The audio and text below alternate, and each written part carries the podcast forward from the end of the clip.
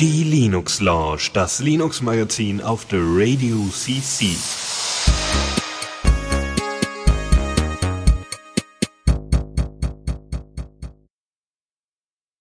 Hallo und herzlich willkommen zur Linux Lounge auf der Radio CC, eurem Linux Magazin. Wir äh, schreiben den 12. November und äh, ich bin natürlich nicht alleine hier, ich Dennis, sondern bin auch noch mit Chris mit, äh, mit haben wir hier noch mit dabei. Jawohl, Hallöchen. Und der Michael ist auch dabei. Einen wunderschönen Sonntag, guten Abend. Genau, wir haben wieder mal eine komplette Sendung vollgepackt mit tollen Themen. Äh, einige davon haben wir, voll haben wir gerade auch nochmal über Mastodon rausgehauen. Das heißt, gerne auch nochmal teilen, ja, damit ja auch niemand äh, diesen Live-Auftritt verpasst. Wenn ihr mit uns chatten wollt, dann einfach unter theradio.cc slash Chat und dort könnt ihr auch anonym beitreten. Das ist Matrix Chat, ähm, zu dem ihr einfach dabei kommen könnt. Also gerne dabei sein und äh, dann mitkommentieren und äh, ne, wir nehmen das Feedback immer wieder gerne auf. Und äh, auch in den letzten Sendungen hat das ziemlich gut funktioniert. Genau, wir haben noch äh, vielleicht noch eine andere Info an euch. Ähm, erstens, wir werden im Dezember sehr wahrscheinlich einen Gast haben, der äh, un, den wir interviewen werden. Äh, ja, ganz so viele Sachen wollen wir nicht verraten, außer dass es um äh, Open Source Firmware gehen wird. Und äh, es ist nicht nur Anfang Dezember so, dass wir äh, da einen Interviewpartner haben, sondern Ende Dezember gibt's ja so eine kleine, niedliche Veranstaltung in so einem kleinen, niedlichen Kongresszentrum in Hamburg. Und äh, wenn wir das alles technisch äh, und und ja, wie soll man sagen, mit mit dem richtigen Mate-Pegel hinkriegen, werden wir auch vom C3 vom Chaos Communication Congress entsprechend streamen. Aber das soll jetzt erstmal der langen Vorrede sein. Ähm, möchtet ihr noch irgendwas vorweg sagen? Ja, ich freue mich darauf, dass wir vom Kongress eine Live-Sendung machen. Ich werde uns da ein bisschen triezen. Äh, natürlich, wenn man so auf dem Kongress unterwegs ist, hat man vielleicht nicht unbedingt immer Lust, sich dann da hinzusetzen, weil es so viel Spannendes zu entdecken gibt. Aber äh, wenn nicht live am Kongress, dann zumindest mit Zusammenfassung danach werden wir auf jeden Fall das in unserer Sendung aufnehmen. Ich glaube, dann gibt's nichts mehr großartig hinzuzufügen und wir können beginnen mit dem ersten Jingle. Neues aus dem Repo.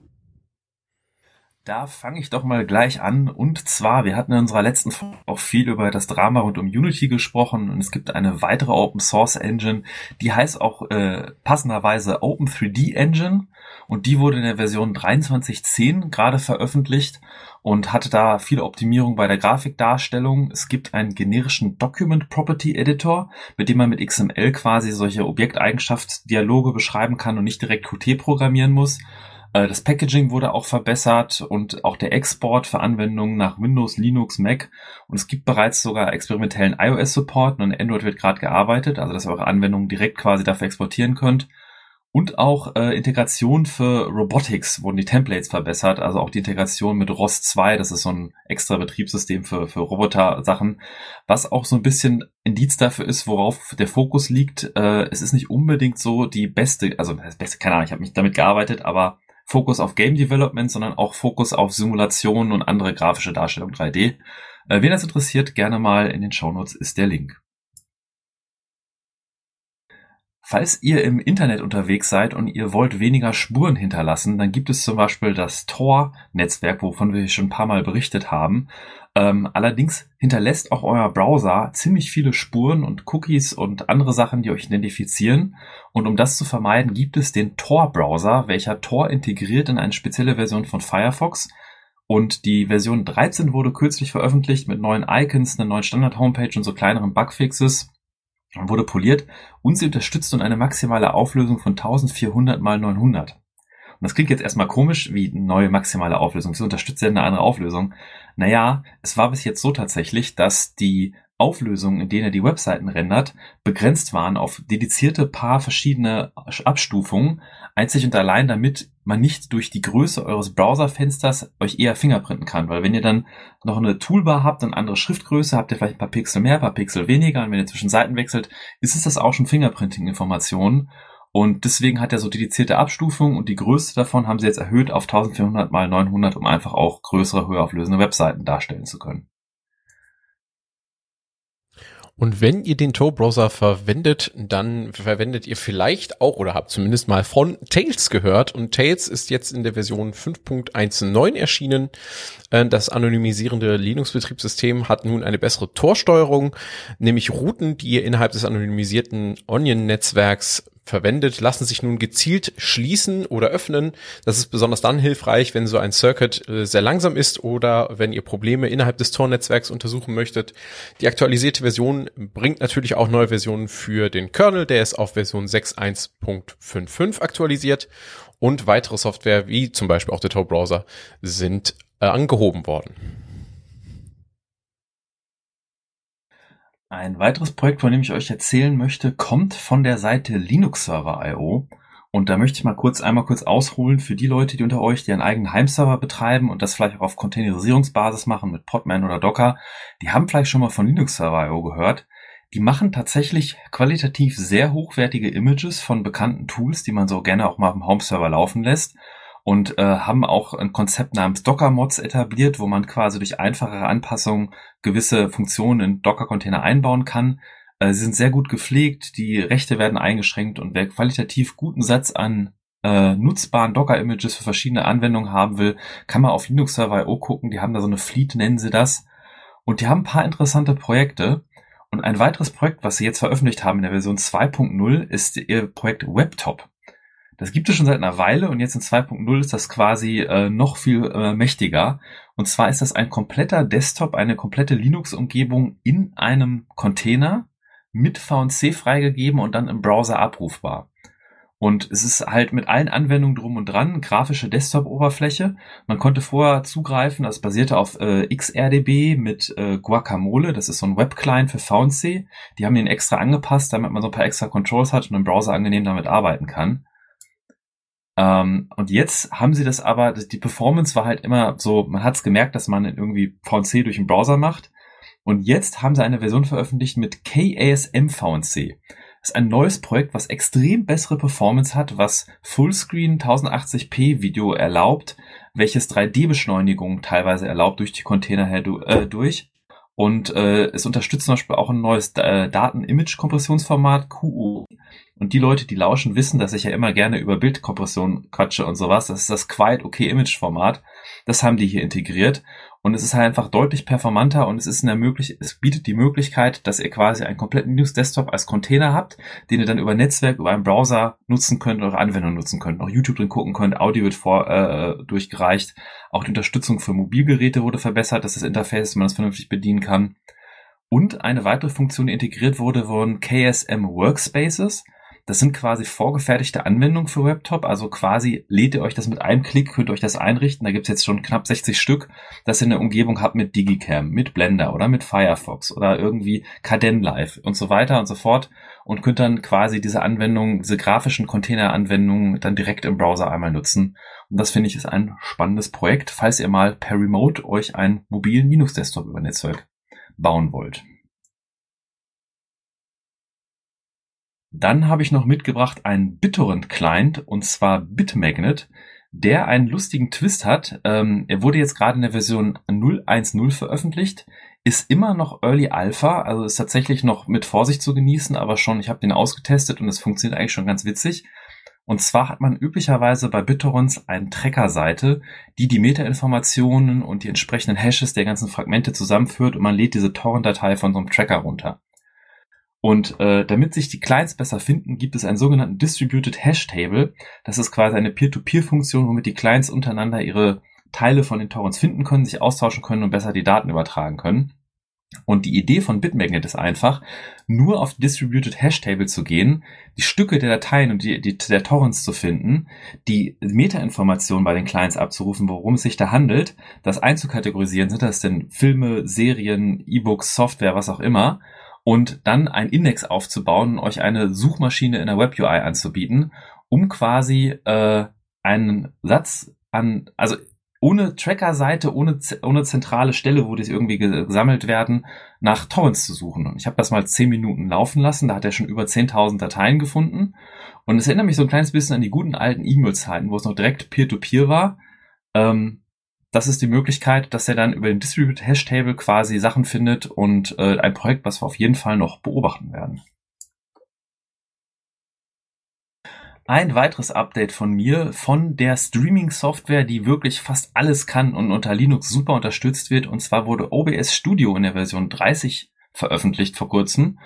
Ähm, da ist Unterstützung für neue äh, Videocodec-Formate, Containerformate wie QSV, H264, HEVC und äh, AV1 unter Linux und auch ein WebRTC-Output, also die, die Stream-Lösung direkt an browserfähige Clients. Und ähm, zum Beispiel, wenn ihr nach YouTube streamt, gibt es auch ein Control Panel für eure YouTube Live-Einstellung, Stream Controls in OBS drin. Es gab so kleinere Anpassungen von der UI und es ist quasi heute veröffentlicht und es ist auch auf FlatHub veröffentlicht. Das heißt, wer es installieren will und Flatpak nutzt, kann das auch mal eben schnell machen, direkt mit der heute frisch veröffentlichten Version. Und eine Desktop-Oberfläche, mit der ich noch ein Update euch mitbringen will, ist LXQT, welches in der Version 1.4.0 veröffentlicht wurde. Das ist quasi deren letztes Release basierend auf Qt5. Und äh, wer sich vielleicht erinnert an die Geschichte, es gab früher mal Razer Qt und LXDE. Es waren beides Desktops, die das Ziel hatten, eine relativ leichtgewichtige Desktop-Oberfläche zu haben für quasi mit weniger Hardware-Anforderungen, bisschen simpler gestrickt. Und die haben sich zusammengetan, weil die beide auf Qt basierten und haben da dieses LXQT draus gegründet. Und äh, das könnte man so sehen als Alternative zu Mate, wobei das Packaging ein bisschen, ich glaube, von Ubuntu gibt es keinen LXQT-Flavor oder korrigiert mich, wenn ich falsch liege. Ähm, auf jeden Fall haben sie an vielen Kleinigkeiten gearbeitet, die Übersetzung, Bell-Support im Terminal, Farbprofile im Image-Viewer, der Fallmensch hatte diverse Verbesserungen und sie arbeiten bereits an der Qt6-Version. Und wer sich fragt, ob Michael die Hälfte der Linux Lounge komplett selbst vorbereitet hat, nein, wir haben auch noch ein paar andere Themen, ähm, nämlich eine Doodle-Alternative, die ich euch kurz vorstellen möchte. Die nennt sich Rally mit Doppel, nee, mit Dreifach L sogar. Äh, die ist in der Version 3.2.1 erschienen und ähm, ja, ist unspektakulär, aber sehr hübsch anzusehen. Hat noch ein paar Zusatzfeatures als die Sachen, die man vielleicht von Noodle oder anderen äh, Plattformen beziehungsweise Open Source Implementationen kennt. Also ist einfach optisch sehr ansprechend. AGPL v3 lizenziert, in TypeScript gebaut mit Frameworks wie Next.js, Prisma, TRPC und Tailwind CSS ähm, und macht genau das, was es soll. Ihr könnt einen Link verschicken, also er stellt ein Event, äh, könnt Terminoptionen auswählen, festlegen oder ganze Spannen festlegen, könnt diese per Link verschicken und dann werden die entsprechend ausgewertet, wenn die Leute sich dann zurückgemeldet haben. Auch da ist natürlich irgendwie noch so eine Zwischenangabe, so wenn es sein muss, so ungefähr. Also wenn es nicht anders geht, dann würde ich an dem und dem Tag auch mit dabei sein. Ihr habt aber noch weitere Möglichkeiten. Natürlich könnt ihr Kommentare abgeben, um nochmal Zusatzinformationen mitzuliefern oder äh, bestimmte Sachen nochmal stärker zu berücksichtigen. Und ihr habt auch solche Sachen wie CSV-Export. Es gibt auch eine Hosted-Version davon, falls ihr das nutzen wollt. Es gibt da quasi so eine Pro-Version, wo noch mal ein paar Features mit dabei sind, zum Beispiel äh, ein Web-Chat, aber wohlgemerkt, der ist dann nicht self-hostable, sondern wie gesagt, äh, ist dann gegen Geld zu er äh, erhältlich. Ähm, aber ansonsten wird das ganze Projekt vor allem von Spenden am Leben erhalten und äh, wer da mal Lust hat, äh, einfach was Hübsches äh, für die Arbeit oder für irgendwelche ehrenamtlichen äh, Sachen aufzusetzen, der kann sich ja mal Rally anschauen. Ja, so ist das, wenn wir irgendwie, äh, wenn ich 10 von 13 Themen habe aus Neues aus dem Repo, dann müsste jetzt noch ein paar Minütchen mit meiner Stimme Vorlieb nehmen. Ähm, ich habe noch ein paar Updates mitgebracht. Und zwar als nächstes, wenn ihr unter Linux overclocken wollt oder eure Core Frequencies, euer CPU und GPU beobachten wollt, gibt es jetzt ein Tool, endlich, was man auch als GUI-Oberfläche sich die Sachen angucken kann, Temperatures monitoren kann, das heißt Tux Clocker. Und das wird die letzten Wochen und Monate fleißig weiterentwickelt. Und es wurde vor kurzem die Version 1.3.0 veröffentlicht, die sogar erweiterten Support für AMD-Grafikkarten bietet. Also die Software bietet für Nvidia so, sowohl für Nvidia als auch für AMD-Karten Unterstützung. Nicht auf allen Karten wird alles unterstützt, aber so von der 600er bis 900er Series wird irgendwie fast alles unterstützt von den AMD äh, äh, äh, die 600 Series und, und alles darüber halt verschiedene Sachen, teilweise Voltages einstellen, Memory Clocks, Offsets etc. Von AMD-Karten werden die 7000er, die Vega Series, Navi Series, RX 6000 und weitere supported und auch einige CPUs. Und es wurden einige Korrekturen vorgenommen und weitere An Werte, die man aus weiteren Modellen, unterstützten Modellen auslesen kann. Wer also unter Linux mal ein wenig mit Reclocking spielen möchte und Messung seiner Leistungen und Frequencies seiner GPU und CPU, kann sich mal Tuxglocke angucken. Und ein sehr beliebtes Projekt von mir hatte auch vor kurzem ein Update und zwar die alternative Firma für sehr viele Plastikrouter, die man so im, so im Laden findet, nämlich OpenWrt wurde in der Version 23.05 veröffentlicht. Es gibt wie immer einen ganzen Schwall an neuen supporteten Devices, auf denen man das dann flashen kann und quasi ein vollwertiges Linux mit allen möglichen Funktionen und teilweise Funktionen, die teure Enterprise-Routers noch nicht mal richtig haben, ähm, VLANs und kann ich sehr empfehlen, wer sich da ein bisschen mit beschäftigt, mit alternativer Firmware, äh, sich das anzuschauen. Ähm, sie haben unter anderem von Wolf SSL zu Mbed TLS gewechselt. Das ist kleiner und ressourcensparende TLS-Implementation. Aber eins der coolsten Sachen ist, und jetzt hoffe ich, dass meine Kollegen jetzt vorbereitet sind, sie erlauben Rust-Packages. Ähm, es ist nicht in Rust geschrieben. Okay, passt nicht, egal. ähm, man kann jetzt Packages in Rust hinzufügen und ähm, genau, das ist ein Update von OpenWrt. Und wie versprochen noch ein Thema von mir, um die Kategorie auch mal dicht zu machen. Und zwar der Kernel 6.6 wurde veröffentlicht. Und wenn ihr eure Distros updatet und Kernel 6.6 äh, Kernel schon habt, gibt es jetzt zum Beispiel eine Ablösung für den Completely Fair Scheduler Code, nämlich den EEVDF. Scheduler steht für Earliest Eligible Virtual Deadline First Scheduling. Meine Güte ist ein Algorithmus, der schon aus 1995 kommt, aber wohl äh, deutlich besser und deutlich weniger Quirks braucht als CFS, um fair zu schedulen. Äh, Mitigations gegen einige CPU-Sicherheitslücken. Äh, die Intel Shadow Stack Implementation ist drin.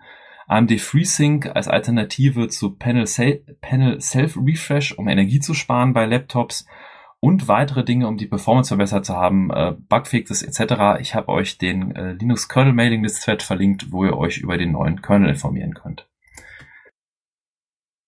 Newsflash. Und wer hätte das gedacht? Da rede ich gleich mal weiter. Und zwar, wo wir beim Kernel waren, habe ich aber ein weiteres Thema mitgebracht, was ich lieber in den Newsflash stecken wollte.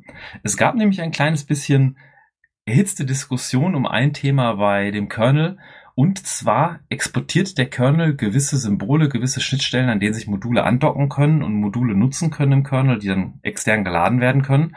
Und da gibt es gewisse rechtliche Anforderungen. Was ist denn ein ein, äh, ein zusammenhängender Code, was ist GPL beschränkt und da gibt's halt auch so Flex, ob das irgendwie der Kernel tainted ist, ob er Non-GPL-Code geladen hat oder welche Symbole nur GPL exportiert werden.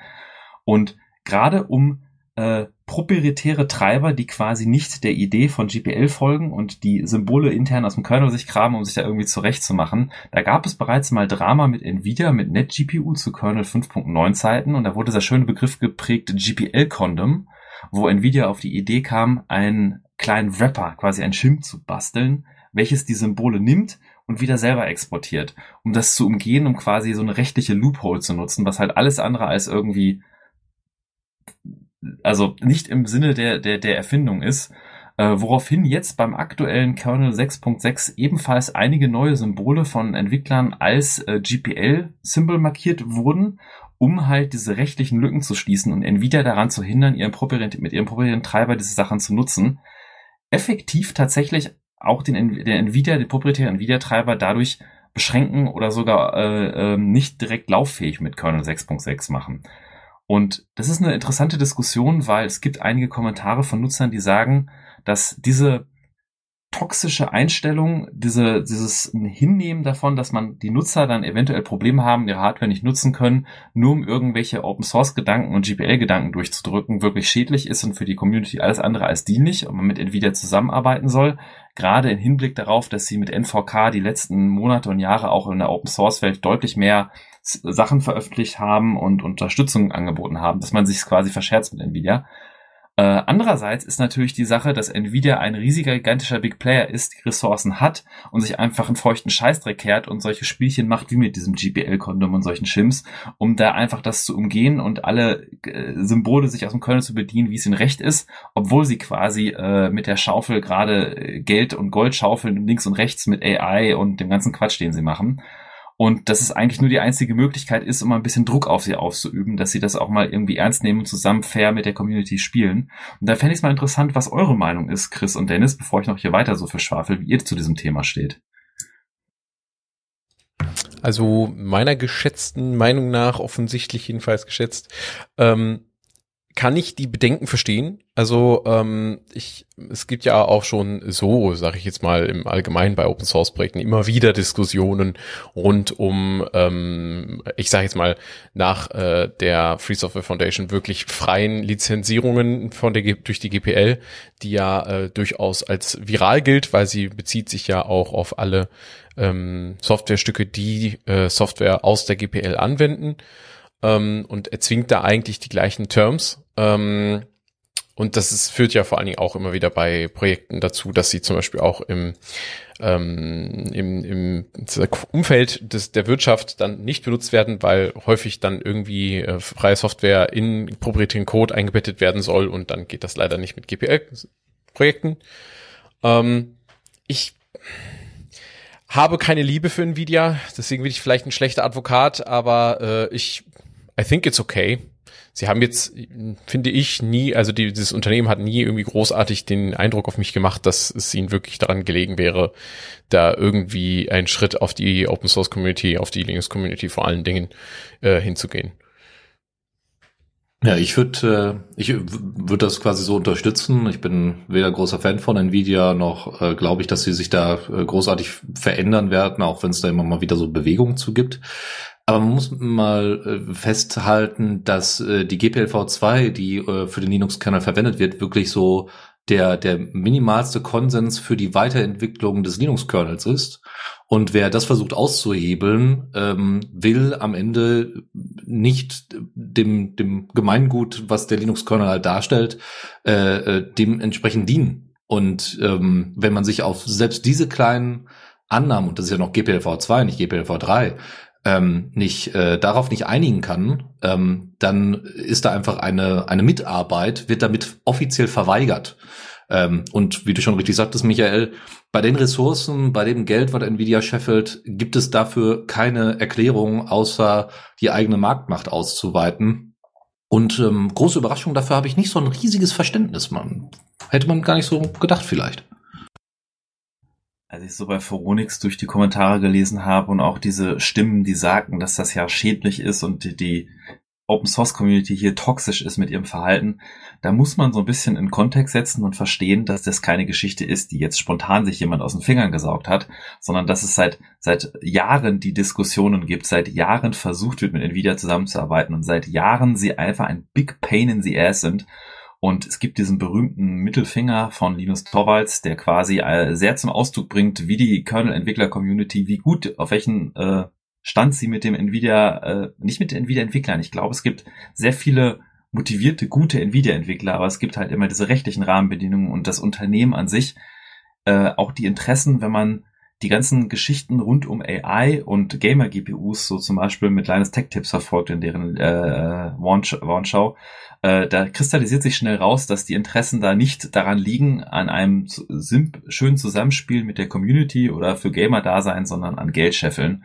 Und da ist es durchaus valide und richtig zu sagen, wir sitzen nun, also Nvidia braucht den Kernel mehr, als der Kernel Nvidia braucht die Kernel Community. Und ich finde es valide zu sagen, ey, so ein Scheiß, macht das nicht und da diese Mechanismen einzubauen, finde ich in Ordnung. Ich finde auch, dass sich da an diesem Beispiel auch nochmal schön zeigt, wie wichtig es eigentlich ist, äh, den Fokus auch auf Free Software zu richten und nicht einfach nur auf Open Source Lizenzen. Ja, ähm, weil das wäre halt mit einer nicht viralen Lizenz wäre das natürlich weniger ein Problem, weil ne, einfach entnehmen und wäre alles nicht so das Ding. Aber ähm, das ist eben halt die große Stärke des Linux-Kernels und auch die große Stärke der Free-Software-Lizenzen, auch wenn man immer wieder über die Neckbeards und ja, die übertriebene Darstellung von, äh, welche Konsequenzen das denn hat, wenn man nicht Free-Software verwendet und und und, der Radikalität natürlich immer wieder mal zum, zum Schmunzeln einlädt. Aber ähm, das ist so ein Paradebeispiel, wo es einfach darum geht, äh, äh, wo es auch natürlich um die Zukunft des Linux-Kernels geht, der primär von der GPLv2 äh, festgehalten wird und äh, einfach, wie gesagt, als so eine Art kleine Verfassung äh, für, ähm, für so ein riesiges Projekt äh, gilt. Und ähm, wer sich an diese Verfassung nicht halten möchte, der gehört halt nicht zu diesem Projekt. Und wie du schon richtig sagtest, Michael, Ich glaube nicht, dass der Kernel da Nvidia braucht. Das sieht, äh, wenn ich mir so die Serverfarm angucke, die mit KI und einem anderen Kram äh, dann doch eher äh, Linux einsetzen, weil sie es besser automatisieren können, besser einstellen können, Transparenz darüber haben, welcher Code da läuft und so weiter und so fort.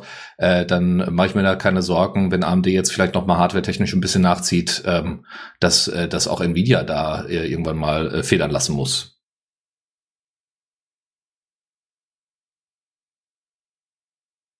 Okay, dann übernehme ich einfach mal mit dem nächsten Beitrag. Äh, danke euch für die angeregte Diskussion. Ähm, und zwar kommen wir einmal auf das bereits angekündigte Thema zu sprechen, mit, mit dem wir uns Ende des Jahres auseinandersetzen werden, nämlich mit dem 37C3. Und zwar wollte ich da einmal kurz das Announcement weitertragen, das jetzt über die Events-Seite kam, und zwar der Call for Assemblies. Also wenn ihr euch mit einer Gruppierung dem C3 anschließen wollt ähm, und dort teilnehmen möchtet, vielleicht ein paar irgendwelche Strukturen errichten möchtet, äh, Blinken Lights und so weiter, dann ist jetzt der Zeitpunkt, euch anzumelden. Der Anmeldezeitraum läuft bis zum 2. Dezember um 23.42 Uhr Central European Time, also äh, nach deutscher Zeit. Ähm, wenn ihr größere Strukturen aufbauen wollt, dann meldet diese bitte an über 37c3-assemblies at ccv.de und äh, seid darauf gefasst, dass es eine Bauabnahme geben wird vor Ort. Wenn ihr logistische Fragen habt, wendet euch bitte ans Log unter 37c3-logistik.ccv.de. Und außerdem für diejenigen, die da vielleicht noch drüber nachgedacht haben und das vielleicht verpasst haben, die Frist für Einreichungen für die Konferenz, also für Vorträge und, der, und Workshops, endete gestern, nee, gar nicht, äh, doch gestern meine ich, ne? Gestern Nacht um äh, genau genau zum, äh, zum Mitternachtsschlag. Ähm, und zwar äh, waren das Einreichungen waren möglich für die Tracks Art and Beauty, Ethics, Politics and Society, Hardware, Science, Security, Sustainability and Climate Justice. Und ähm, wir dürfen für diese Tracks äh, die angenommenen Beiträge erwarten zum 3.12. Da sollen die Benachrichtigungen rausgehen und ich schätze, da wird ein kürzer in kurzem Abstand dann auch eine Ankündigung über die feststehenden Konferenzbeiträge kommen. Ich komme jetzt nochmal mit einem ganz anderen Thema um die Ecke, nämlich mit einer Stellenausschreibung. Nein, ich bin weder Arbeitgeber noch sonst irgendwas, aber ich, äh, wir wollen ja, dass äh, die richtigen Leute in die richtigen Stellen kommen, damit sich denn auch im Bereich Open Source etwas verändert.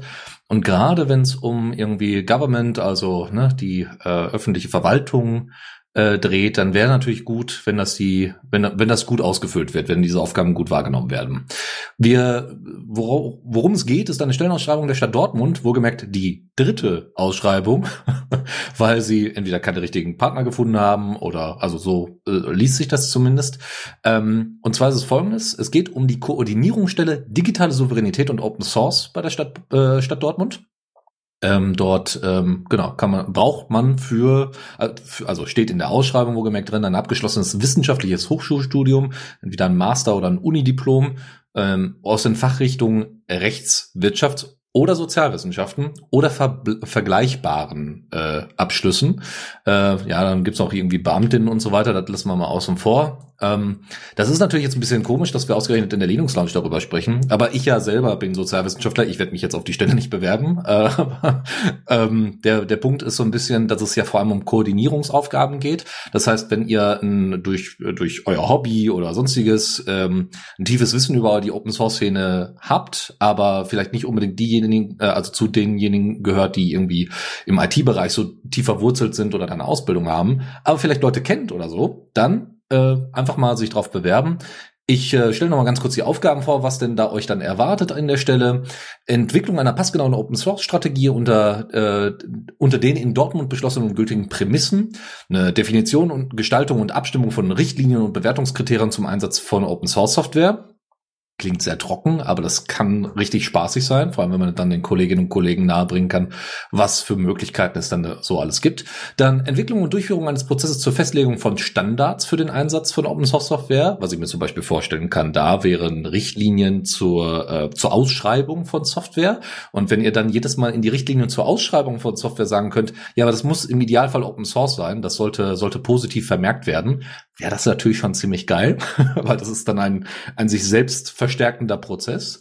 Weitere Aufgaben wären, äh, Ansprechpartnerin zu sein im Software-Einführungsprozess hinsichtlich von Open-Source-Fragestellungen und eine Schnittstellenfunktion zur KGST. Das ist die kommunale Gemeinschaftsstelle ähm, und damit ist äh, das ist eine Organisation, äh, die äh, sich sowieso schon für Open Source in der Verwaltung einsetzt. Äh, nicht alleine nur, sondern die machen, die kann man so ein bisschen als so eine Art Think Tank und Workshop-Anbieter äh, der Kommunen äh, sich so ein bisschen vorstellen. Ja, die erarbeiten also zum Beispiel, wie man Scrum in der Verwaltung einsetzt. Ja, sowas gibt es äh, und viele, viele andere Sachen und eben halt auch die Nutzung von Open Source Software und die Abwägung dessen und das Thema digitale Souveränität ist bei der KGST halt sehr, sehr wichtig. Und ihr als äh, Personen aus der Stadtverwaltung habt dann, seid dann eben die Person, die den direkten Kontakt dann zur KGST hat und dann zum Beispiel auch äh, Workshops oder sowas innerhalb der Veranstaltung ver äh, also veranstalten kann. Oder die KGST wendet äh, sich dann mal an euch und fragt dann mal bestimmte Sachen. Hey, äh, wie läuft das denn im Moment bei euch mit der digitalen Souveränität? Äh, wie läuft das denn mit Open Source in der Stadt Dortmund? Solche Sachen. Deswegen Schnittstellenfunktion, falls das nicht so ganz klar war. Und ansonsten Jetzt noch die letzten Sachen zum Profil. Ihr solltet Erfahrung mit der mit Open Source Software äh, haben, beziehungsweise eine Bereitschaft, sich mit den rechtlichen Aspekten auch von Open Source Software Verwendung einzuarbeiten. Dann ähm, sicheren Einsatz von Projektmethoden, gute Team- und Kommunikationsfähigkeit, natürlich, ja, äh, flexibel, belastbar, teamfähig und so weiter. Hohes Maß an Eigeninitiative, natürlich, und strukturiertes Denken und Handeln. Kooperationsfähigkeit, Flexibilität, also steht hier alles, also ich zitiere gerade aus der Stellenausschreibung, Eigeninitiative sowie Konflikt- und Kommunikationsfähigkeit und natürlich gute deutsche und Deutsch- und Englischkenntnisse in Wort und Schrift. Bewerben könnt ihr euch bis zum 30.11. Und ähm, ja, erzählt doch einfach mal. Äh, vielleicht kennt ihr da ja mal ein paar Leute. Wäre ganz schön, weil äh, gerade auch die Stadt Dortmund, jetzt nicht nur als Kommune, sondern eben halt auch als, als Stadt, also ne, als Wohnort und so weiter, hat viel zu bieten. Aber da kann ich, glaube ich, hier eher an meine Co-Moderatoren abgeben. die können ein bisschen mehr zu erzählen. Auf jeden Fall. Also wir haben uns entschlossen, auch das jetzt mal hier mit in die Sendung mit reinzunehmen, weil äh, wir drei sind ja Ruhrpöttler, wir kommen ja alle aus dem Pott hier. Ähm, der Chris und ich aus Dortmund, äh, der Chris mittlerweile schon in Essen, Entschuldigung. ähm, aber die, Alles die gut. und der, der Dennis aus Bochum und das liegt uns schon am Herzen. Und wir haben jetzt verlinkt einen Blog-Eintrag von der Dofos. Der Chris und ich kommen ja von der Voss AG, ist nicht dasselbe, aber es ist eine studentische AG an der Uni Dortmund. Wir hatten auch schon Kontakte mit der Stadt Dortmund und ähm, da gibt es also, ich würde mich freuen, wenn sich Leute bewerben, aber sollte das noch, also ihr braucht das nicht, aber sollte noch jemand sein, der sagt, er ist sich unsicher oder so, er hätte noch irgendwie Bedarf an, an, an Gesprächen mit, so kann er sich auch mal an uns wenden und wir, wir helfen da auch gerne irgendwie äh, bisschen drüber zu quatschen, weil ich glaube, das ist eine Möglichkeit, die, die man, die die Open Source Community nutzen kann, auch sowas wie Open Source in der öffentlichen Verwaltung voranzutreiben und dadurch, dass diese Stelle jetzt irgendwie schon zum dritten Mal ausgeschrieben ist, sieht man, dass vielleicht sich keiner traut, dass sie untergegangen ist bis jetzt oder sonstiges. Also äh, uns würde es total freuen, wenn jemand sich da meldet und da irgendwie zum Beispiel da ein bisschen hilft, das Thema voranzutreiben und bieten auch an, wenn jemand möchte, mal mit uns zu quatschen. Äh, das wäre auf jeden Fall cool. Was ich vielleicht jetzt noch unterschlagen habe, ist erstens, dass es sich um eine Planstelle handelt. Und wer nicht weiß, was es bedeutet, das bedeutet, dass die im Haushalt hinterlegt ist. Ein Haushalt ist quasi die, die Finanzplanung einer, einer Stadt, beziehungsweise auch eines Bundes natürlich, ne, wenn da vom Bundeshaushalt gesprochen wird. Ähm, und das bedeutet aber, dass diese Stelle unbefristet ist. Also zumindest, also das, das äh, heißt es meistens, aber in dem Fall stimmt das wohl, sonst müsste man auf jeden Fall eine Befristung angeben, auch in der Stellenausschreibung, was nicht der Fall ist. Also niemand hat da eine Befristung angegeben. Und ihr bekommt äh, äh TVÖD Entgeltgruppe 13, EG 13. Ähm, und das bedeutet ab, äh, also jetzt im Moment bedeutet das noch, wenn ihr euch in der ersten Stufe, Entgeltstufe, also Lohn, Lohnstufe äh, befindet, bedeutet das brutto 4000, ungefähr 4200 Euro brutto. Und wenn ihr euch, also äh, dann ab 1. März nächsten Jahres, also 2024, bedeutet das ab der niedrigsten Stufe Oh, wow, das ist aber ein ordentlicher Anstieg. Gut, war ja auch Inflation. Ähm, vier, über 4.600 Euro brutto. Na, da kann man natürlich sagen, gut, wenn ich jetzt vorher in der IT gearbeitet habe, in der freien Wirtschaft und so weiter, kann das manchmal auch deutlich weniger sein. Äh, äh, andersrum, deutlich mehr sein. Aber ihr habt damit ein Jahresgehalt am Ende brutto von fast 60.000 Euro. Und äh, wenn das für euch von äh, irgendwie von Interesse ist, natürlich gibt es noch andere Zulagen und was weiß ich nicht alles.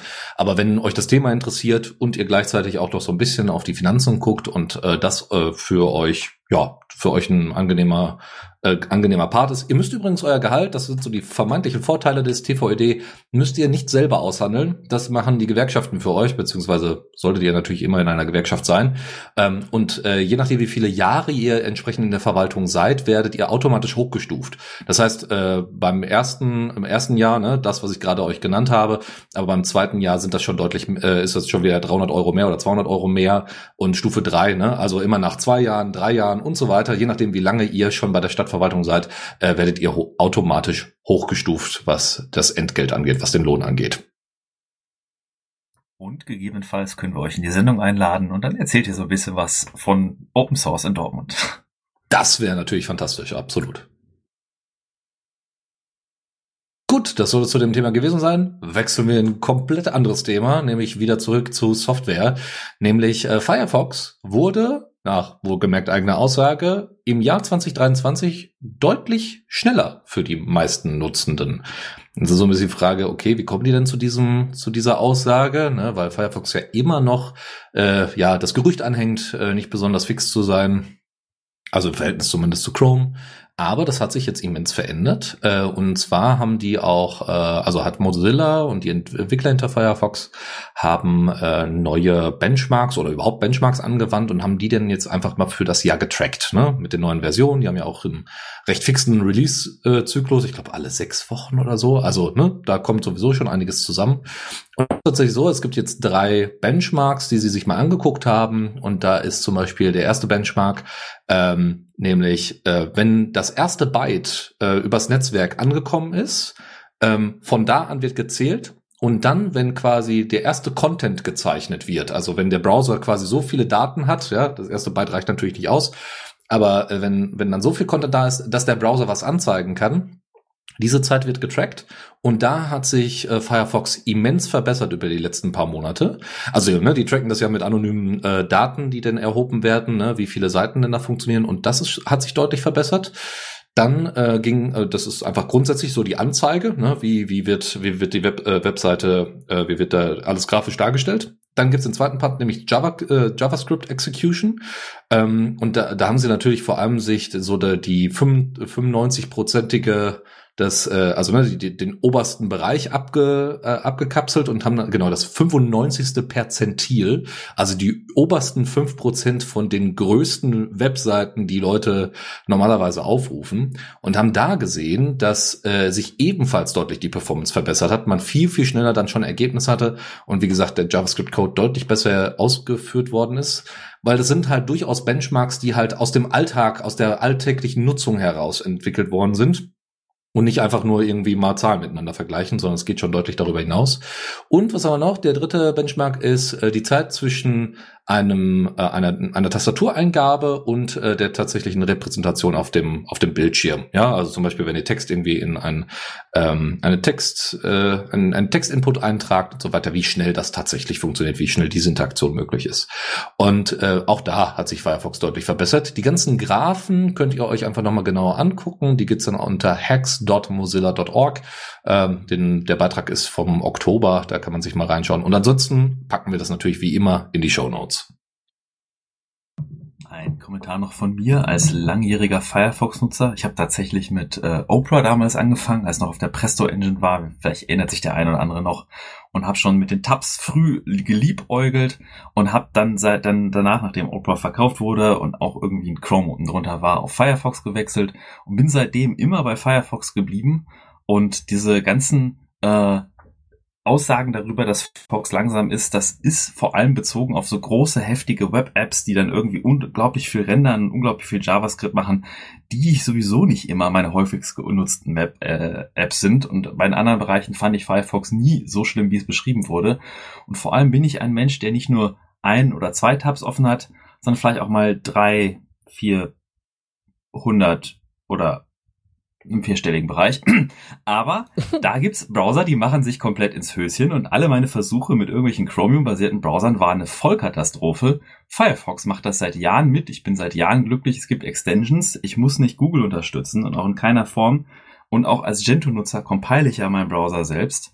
Und selbst da ist es dann teilweise, sieht man, fällt man vom Glauben ab, wenn ein Chromium compiled wird, was da alles drin ist, was da ein gewendeter Code drin ist, das sind gigabyteweise RAM, die man zum Compilen braucht, hunderte Megabyte große Jumbo-Source-Dateien, wo irgendwie alles drin ist und alles reinkompiliert wird und rumgepatcht wird. Und das ist einfach der absolute Wahnsinn. Und das ist eine Codebasis, die will ich auch nicht nutzen. Und deswegen bin ich glücklicher Firefox-Nutzer und werde es, glaube ich, auch noch lange sein.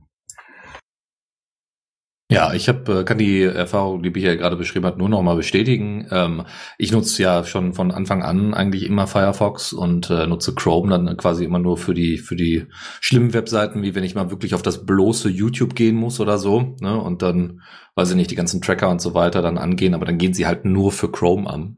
Soweit die Hoffnung. Ähm, aber tatsächlich ist es auch so, wenn ich zum Beispiel Videokonferenzen mache oder auch äh, in Chrome irgendwie, oder Chromium natürlich, äh, Sachen ausführe, das, das, äh, also macht erstmal den RAM ordentlich voll und äh, genau, äh, das handelt das bei weitem nicht so gut wie Firefox. Obwohl ich auch sagen muss, ich habe ja auch hier so vierstellige Beträge, was die, was die Tabs, äh, Tabs angeht, mit Tabgroups und so weiter. Und ähm, was ich jetzt im Moment tatsächlich durchaus als Problem Problem habe, ist, der RAM ist irgendwann voll. Selbst mit Swap mit mehreren Gigabyte, da ist dann irgendwann mal Schluss. Ähm, und da habe ich jetzt schon öfters mal das Ding gehabt, dass dann, dass dann Firefox auch mal die Biege gemacht hat. Aber das liegt ja dann primär auch an den Hardware-Sachen. Aber da würde ich mir ein besseres ähm, Maximum RAM-Handling irgendwie wünschen. Dass zum Beispiel, äh, wenn ich dann einen neuen Tab aufmache und er quasi die anderen nicht ähm, die anderen Tabs nicht entleert. Also es gibt ja hier so eine, ich komme gerade nicht drauf, wie es heißt, äh, dry, nicht Drying, sondern egal. Also die Möglichkeit, dass Tabs quasi entladen werden. Das heißt, sie werden aus dem RAM geworfen, weil sie schon lange nicht mehr angeklickt worden sind. Was ich halt oft mache, auch für die Vorbereitung der Linux Lounge, ist äh, sehr viele Tabs auf einmal aufzumachen und dann nach und nach diese einzeln anzuklicken oder alte Tabs, die dann von der letzten Session noch übrig geblieben sind, dann nach und nach abzuarbeiten. Und dabei ist es dann so, dass oft noch quasi im Cache die äh, entsprechenden alten oder ne, schon diskarteten äh, Tabs liegen und das nicht schnell genug äh, ja, bereinigt wird. Und das führt dann meistens dazu, dass dann der Memory durch die Decke geht. Aber ich hoffe, da wird, wird sich noch ein bisschen was ändern. Ansonsten kann ich das nur so bestätigen, wie Michael es beschrieben hat. Ich glaube, er räumt den RAM schon auf. Also zumindest bei meinen jetzt über 1000 offenen Tabs, die ich hier auf drei Fenster verteilt habe, äh, ist es jetzt knapp über ein Gigabyte, das mein Firefox verwendet. Ich glaube 1,2 Gigabyte oder so. Kann aber auch sein, dass es eine Extension ist. Es gibt, glaube ich, Extensions, die managen, welche Tabs geladen werden und welche nicht. Und ich habe immer so, dass der von mir so die rechts die Tabs, wo ich gerade offen bin, schon so vorlädt. Ähm, ich verlinke mal eine Extension aus dem Add-on Store. Vielleicht äh, hilft das ja dir, Dennis, oder dem einen oder anderen Zuhörer. Okay, massenweise Tabs. Kommen wir zu massenweisen anderen Daten, nämlich auf eurem Dateisystem. Und wenn ihr da ein modernes Next-Gen-Filesystem haben wollt, dann gibt es als Alternative äh, zu ButterFS gibt's OpenZFS, die Implementierung für ZFS für Linux. Und das hat jetzt neuerdings ein neues Feature im Source Code aufgenommen, worauf viele Leute gewartet haben, ich auch, nämlich die Möglichkeit, RAID-Z-Pools um einzelne Disks zu erweitern.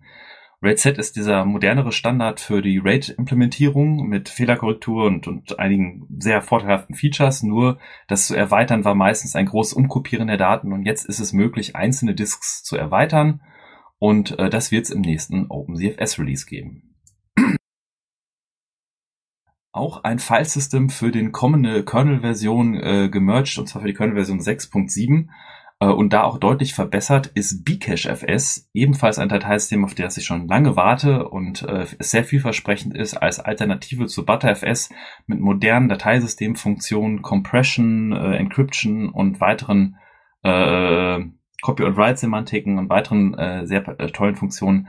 Anders als der Name vermuten lässt, ist es nicht ein reines Caching-FS, sondern ein vollwertiges Dateisystem, was ursprünglich mal aus so einer Idee entstanden ist und seitdem immer so heiß. Der Entwickler hatte ein bisschen eigene Ansichten und gab der Kernel-Mailing-Liste größere Diskussionen. Es wurde schon versucht, vor zwei Kernel-Versionen zu merchen und da hat Linus Torvalds einge eingeschritten und gesagt, ey Leute, solange ihr euch hier nicht beruhigt und hier so ein Drama ist, werden wir erstmal nichts davon merchen. Es konnten aber die meisten Dinge geregelt werden und geklärt werden und das Dateisystem wurde jetzt in den Kernel 6.7, der noch nicht veröffentlicht ist, aufgenommen werden und das ist auf jeden Fall etwas, worauf ich mich auch sehr freue. Apropos Diskussionen, da habe ich direkt was für euch noch. Ähm, und zwar aus dem Blog von Snicket. Snicket, wer es nicht kennt, ist ein, ja, ich würde sagen, ein XMPP-basiertes Ökosystem. Es ist sowohl eine Server-Software zum selber hosten als auch ein Client, ähm, basierend eben halt auf dem freien äh, Chat-Protokoll XMPP.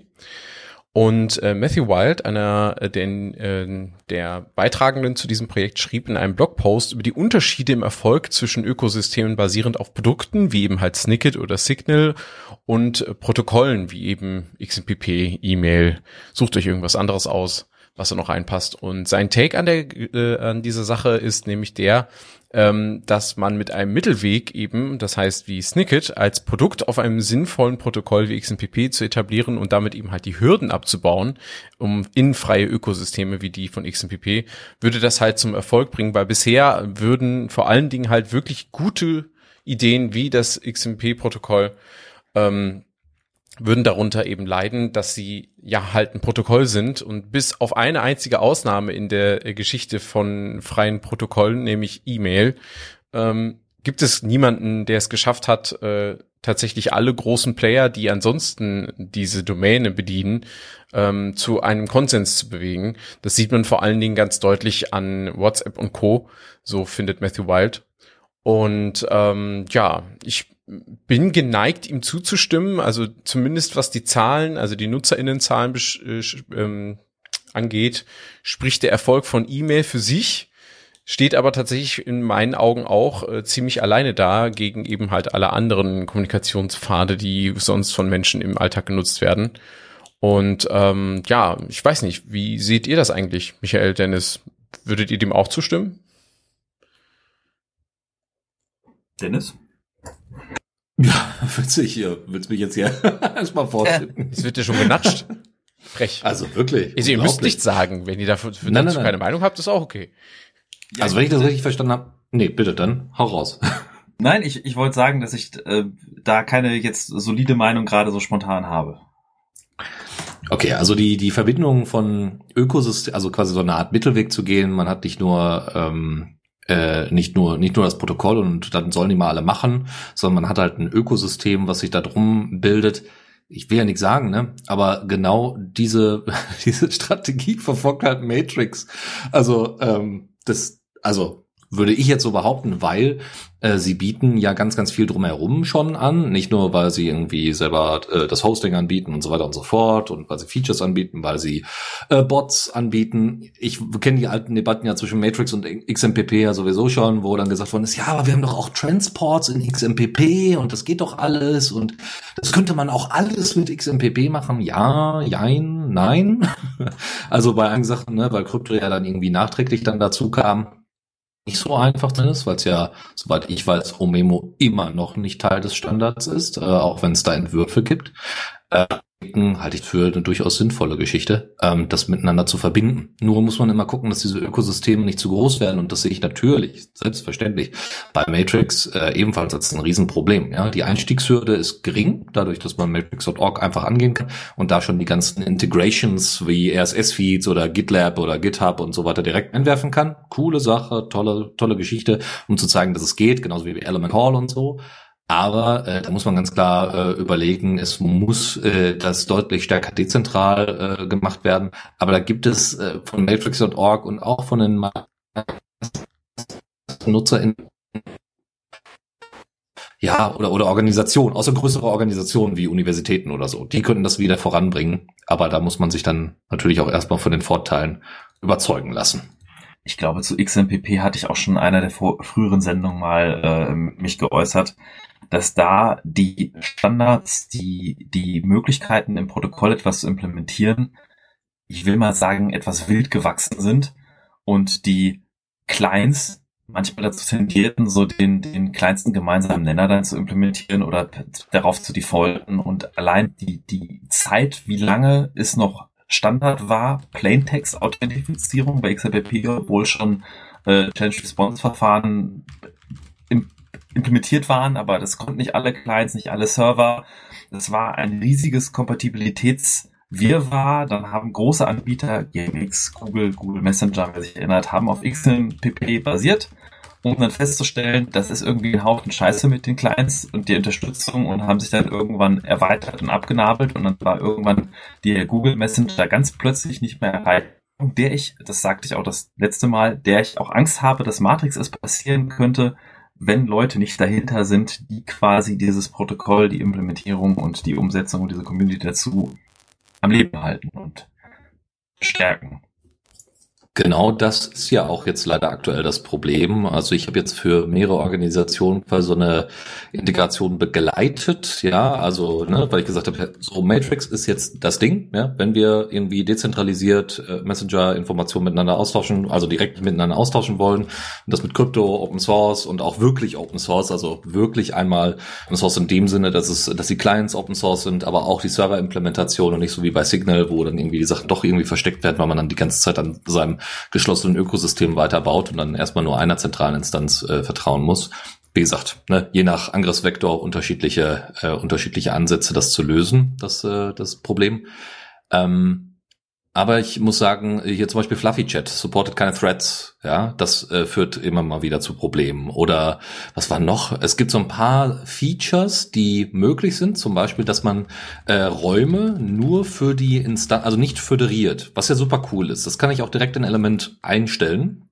In allen anderen Clients ist keine, keine Einstellung, die ich habe. Das heißt, ich muss grundsätzlich zu Element defaulten. Ähm, dann gibt's noch so Sachen, die in Element auch nicht supported sind, obwohl sie vom Protokoll her möglich sind, sowas wie Spaces, die nicht föderiert werden. Sowas gibt es, aber es gibt keine Einstellung in Element selber drin. Also, was macht man? Also, ich habe das tatsächlich so gemacht, um Sachen einzurichten. Äh, ich habe tatsächlich einfach die die den den Post Request einfach äh, verändert und losgeschickt und habe damit dann auf dem Server dann nicht föderierte Spaces anlegen können.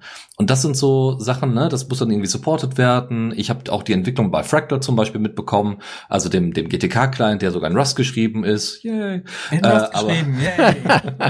GTK, yay. Uh, ähm, aber der, der natürlich auch viele Sachen vorangebracht hat äh, bei, bei den Rust Libs für, für Matrix, aber auf der anderen Seite halt trotzdem hinterherhinkt ne? und dann so banale Probleme auftauchen wie, weiß ich nicht, dann werden die Ze Zeiten der, der Nachrichten nicht ordentlich äh, bemessen. Also man muss auch einfach anerkennen, gerade bei Messenger oder also bei Echtzeitkommunikation und gerade bei Messengern, die, die Komplexität ist immens und da kann ich natürlich verstehen, mal abgesehen von, den, von dem Netzwerkeffekt, der da auch nochmal eine Rolle spielt, dass man dann sagt, okay, wir versuchen jetzt eher nochmal äh, irgendwie ein eigenes Ökosystem zu bauen. Letzte, letzte Ergänzung noch, ähm, Ökosysteme zu bauen, coole Sache und wie gesagt, das zusammenzubinden mit Open Source und äh, offenen, offenen Protokollen, tolle Sache. Aber man muss auch überlegen, dass wenn wir offene, ähm, offene Implementation haben, dass natürlich die äh, Nutzungsweisen sich doch sehr unterscheiden und damit die Sachen, die ich jetzt gerade schon im Detail angesprochen habe, wie irgendwie föderiert, nicht föderiert und so weiter, äh, sich trotzdem, also quasi so eine Art, in Anführungszeichen, Zweckentfremdung stattfindet. Ich meine, Matrix sagt explizit, wir sind ein Protokoll zur allgemeinen Kommunikation. Ne? Wir bauen Forensystem, wir bauen quasi ActivityPub nach, ja, und, und, und. Aber ich will darauf hinaus, dass äh, zum Beispiel die Nutzung von Matrix im Kontext von Gaming, ja, also sowas wie nicht Cine, sondern es gibt ja Revolt, aber da wird, wird Matrix nicht verwendet.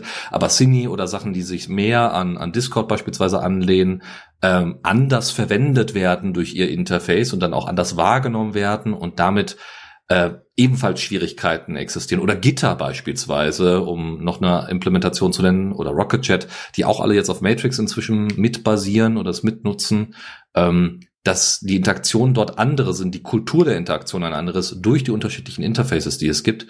Und ähm, jeder, jedes Ökosystem ja dann auch unterschiedlich, manchmal tendenziell unterschiedliche Ziele verfolgt. Und das übereinzubekommen ist nicht einfach. Ich will trotzdem immer noch sagen, ich unterstütze auf jeden Fall den Take, der da gemacht worden ist von Matthew Wild, aber diese Sachen, ich möchte auch, auch darauf aufmerksam machen, wie komplex eigentlich dieses Problem ist, ähm, weil äh, das immer so, ja, man muss ja einfach nur das und das machen. Das stimmt einfach nicht. es ist schwierig. Ja, es ist schwierig. Das, das ist auf jeden Fall richtig. Na gut, wir haben später auch noch ein bisschen was zu Matrix in den News, machen wir aber mal weiter mit einer anderen News. Und zwar, wo wir bei Mozilla waren, Mozilla hat seine Hauptsourcen von Firefox lange noch in Mercurial betrieben, parallel zu Git, sein alternatives Versionskontrollsystem. Und sie haben jetzt angekündigt, dass sie jetzt vollständig zu Git wechseln, und zwar auf GitHub. Und äh, da GitHub ja vor ein paar Jahren von Microsoft gekauft wurde und ein bisschen äh, ja Embrace Extend Extinguish meiner Meinung nach ist, äh, haben auch, gab es auch einige Kritik aus der Community für diese Entscheidung, woraufhin die Entwickler aber auch geantwortet haben oder die Community Manager, dass sie bereits einige Projekte auf GitHub haben und die Workflows, Workflows, mit denen vertraut sind, die Integration schon funktionieren und diese Erfahrung haben und diese gerne mitnehmen würden und weiter nutzen würden. Und ähm, ich bin auch kein Freund davon, auf so einer Entscheidung, dass man dann GitHub wählt, wenn es zum Beispiel sowas gibt wie GitLab oder äh, andere Alternativen Codeberg und andere Plattformen, auf denen man hosten kann. Allerdings muss ich aber auch sagen, dass ich die pragmatische Ansicht verstehe, dass wenn man auf GitHub schon integriert ist und auch schon Actions und andere Sachen hat und Abbildungen in Organisationen, dass das durchaus sinnvoll ist. Da wäre eher so mein Call to Action hier an unsere Community. Git an sich ist ja schon ein, ein Protokoll, welches interoperabel ist, welches zwischen Plattformen hin und her äh, getragen werden kann. Und ähm, das, was so die Plattform dazu bietet, sind die Issues, die Merge Requests, die Diskussion, die Meta-Infos zu dem Projekt.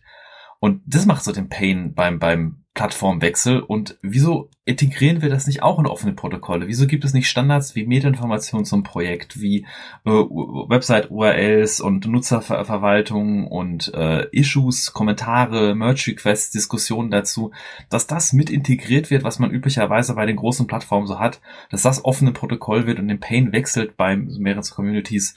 Und solche Projekte, falls einer von euch Zuhörern, Zuhörerinnen das kennt und ein Projekt da in diese Richtung kennt, sehr gerne mal uns schreiben an Kommentar at the Radio CC oder im Matrix-Chat und äh, das gucken wir uns auf jeden Fall mal an, weil ich finde, in diese Richtung könnten wir die Gefahr, dass wenn Projekte bei GitHub sind und bei der Microsoft-Plattform, dass sie da äh, besser wechseln können, können wir da verringern. Ja, das ist wohl richtig. Und wenn es über um Open Source Projekte geht, da habe ich tatsächlich noch mal ein Hot Take für euch von einer anderen Person und zwar von der Mitgründerin von Lago. Das ist ein Open Source Unternehmen auf Basis eines Bezahldienstes. Ähm, genau, also es ist quasi eigentlich mehr eine Bezahldienstplattform. Also man kann deren Software nutzen, um äh, Bezahldienstleister anzubinden für seine Software as a Service Plattform.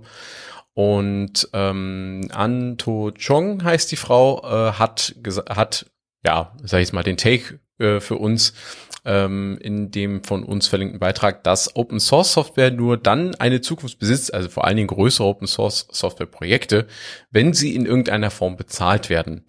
Und das bedeutet halt nicht nur durch Arbeit, also Beiträge zu dieser Software, was ja glaube ich, jedem bekannt sein sollte, wie Open Source Software funktioniert, der uns zuhört, aber eben halt auch vor allen Dingen durch Arbeit, äh, durch Geld.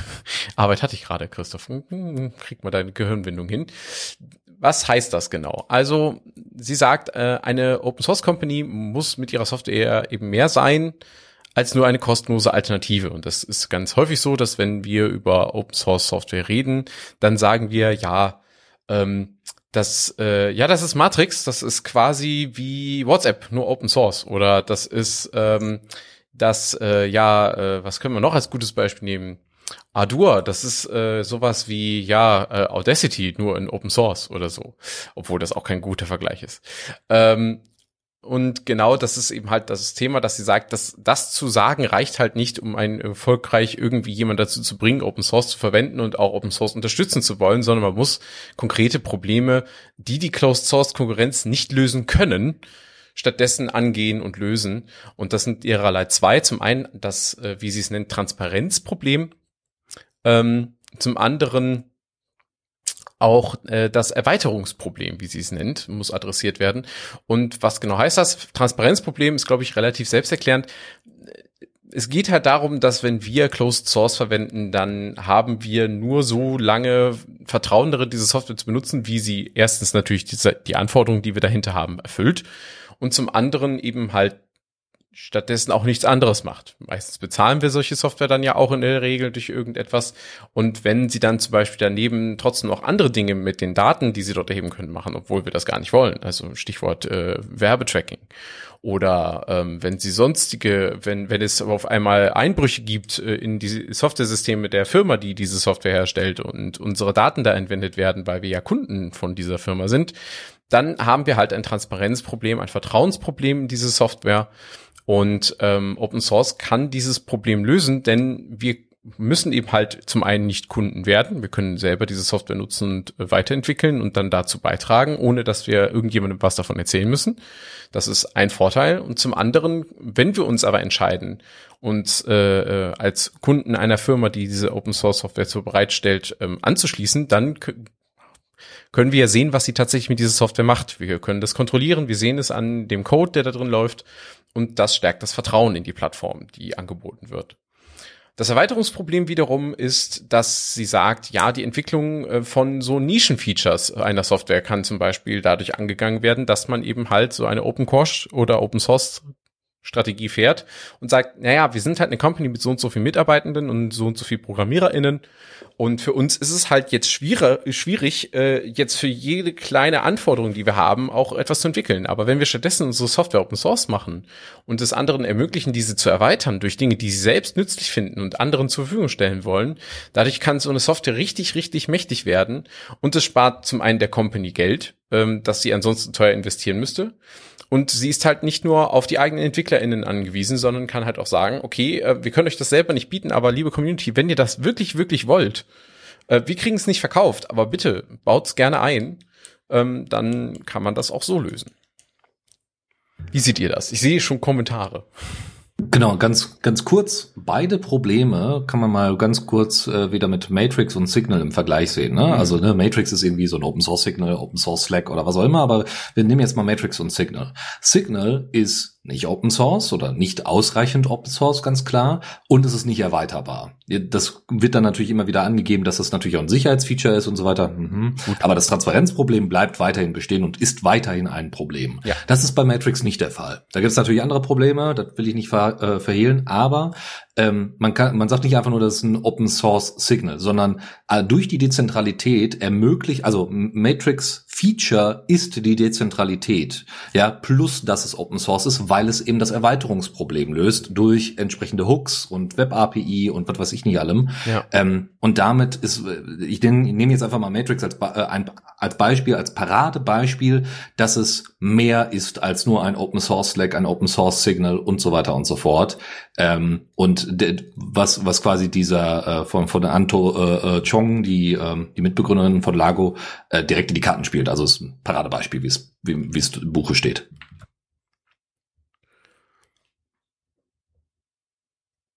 Okay, und da wir jetzt sehr viele schwere Themen haben zum Thema Open Source und wie wir damit umgehen, habe ich noch mal zwei kleine Themen als Aufbrechung reingeschummelt. Und zwar muss ich ja irgendwo meine psychologisch auffällige, ungesunde Neigung zu Kompressionsalgorithmen auch diese Folge befriedigen und habe euch mitgebracht und zwar einen kleinen Image-Codec, den ich gefunden habe namens SILC oder SLIC ist gerade sehr besonders Embedding-freundlich, also für Embedded Hardware.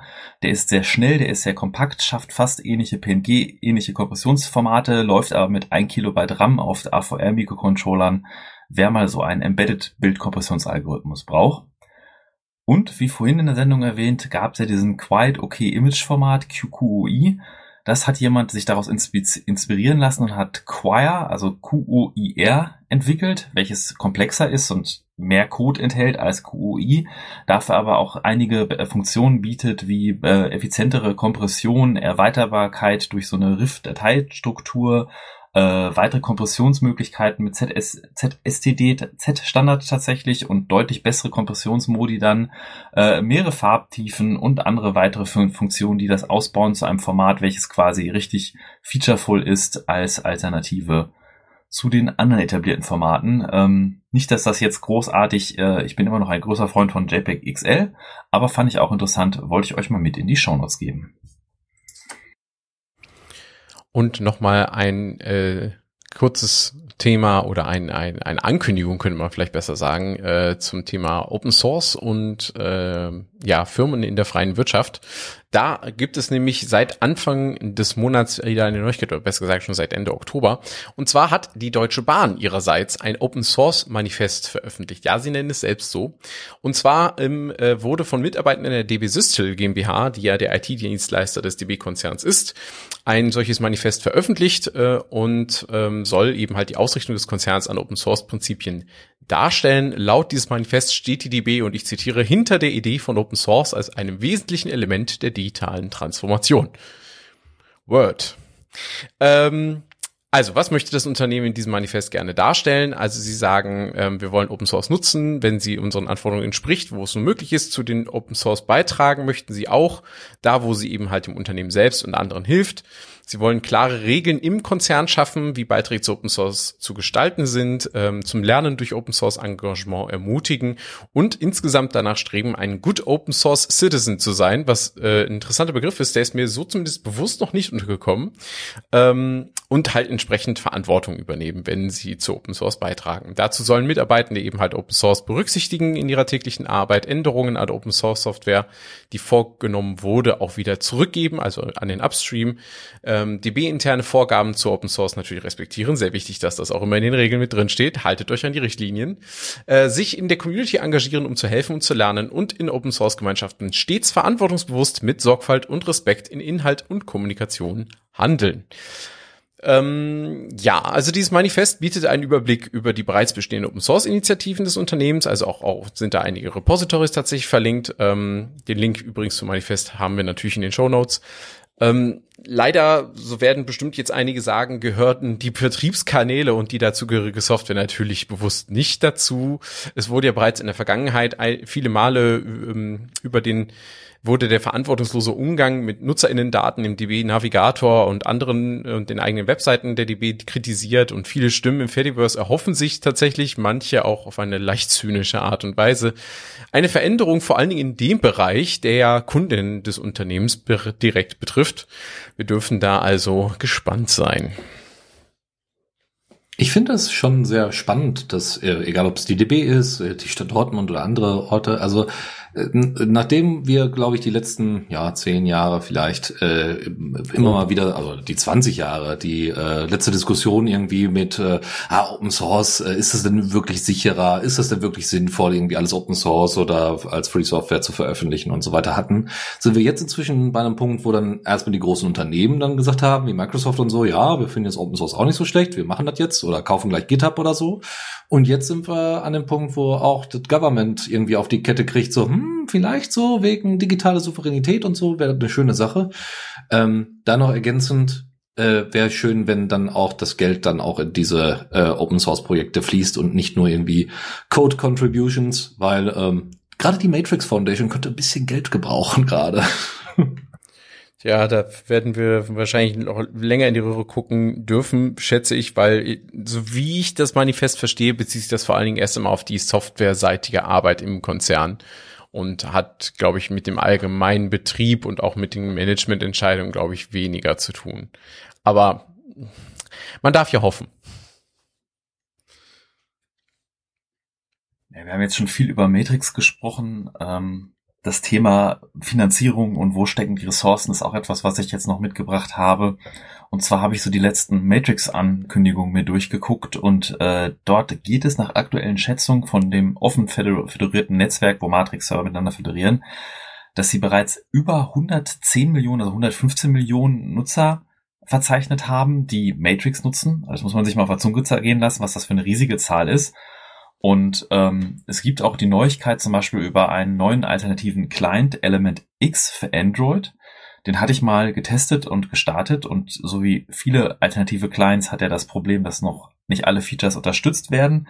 Allerdings hat er so ein paar coole Sachen, also neben einer aufgeräumteren, etwas mehr so an klassische Messenger angelegten UI, gibt es auch das Sliding Sync Feature, welches erlaubt, dass wenn ihr einem Server beitritt oder einem Account euch einloggt, nicht mehr komplette Kanäle synchronisiert werden müssen mit der kompletten History. Das ist nämlich bis jetzt der Fall und kann dafür sorgen, dass wenn ihr vielen Räumen beigetreten seid oder auch nur dem Matrix.org Raum, der ist der schlimmste, dass dann eure Synchronisation einfach ewig lange dauert, viele Minuten oder noch schlimmer und auch sehr viel Last auf den Servern produziert und das muss der Client und der Server unterstützen, aber Element X unterstützt das und auch die neuesten Server unterstützen das. Ähm, ist aber auch ein anderes Thema, was etwas News geschlagen hat. Und zwar hat die Element Foundation, was nicht dasselbe ist wie die Matrix Org Foundation, ähm, haben Dendrite und Synapse geforkt. Also das sind beides die Server-Implementationen für Matrix.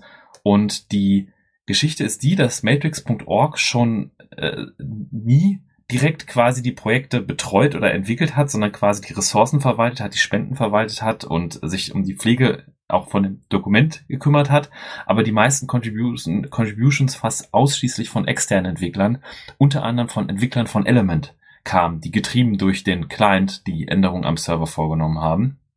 Und sie selbst sagen, dass sie jetzt auch nicht vorhaben, weiter die, die, die Finanzierung irgendwie das, das so finanziell zu unterstützen, weil sie da auch sich sagen, die Community kann das forken, die Community soll entwickeln und sie, sie hoffen, dass das blüht und auch Früchte trägt und positiv funktioniert. Äh, sie haben auch einfach nicht die Ressourcen dazu, diese Projekte finanziell zu unterstützen. Und sie wollen sich jetzt vor allem konzentrieren auf Offering Community Infrastructure, okay, und Trust and Safety, was auch immer damit gemeint ist. Also das sind so zwei Aspekte, die jetzt dahinter stehen und die äh, Server Synapse und Dendrite werden jetzt quasi offiziell von der Element Foundation weiterentwickelt.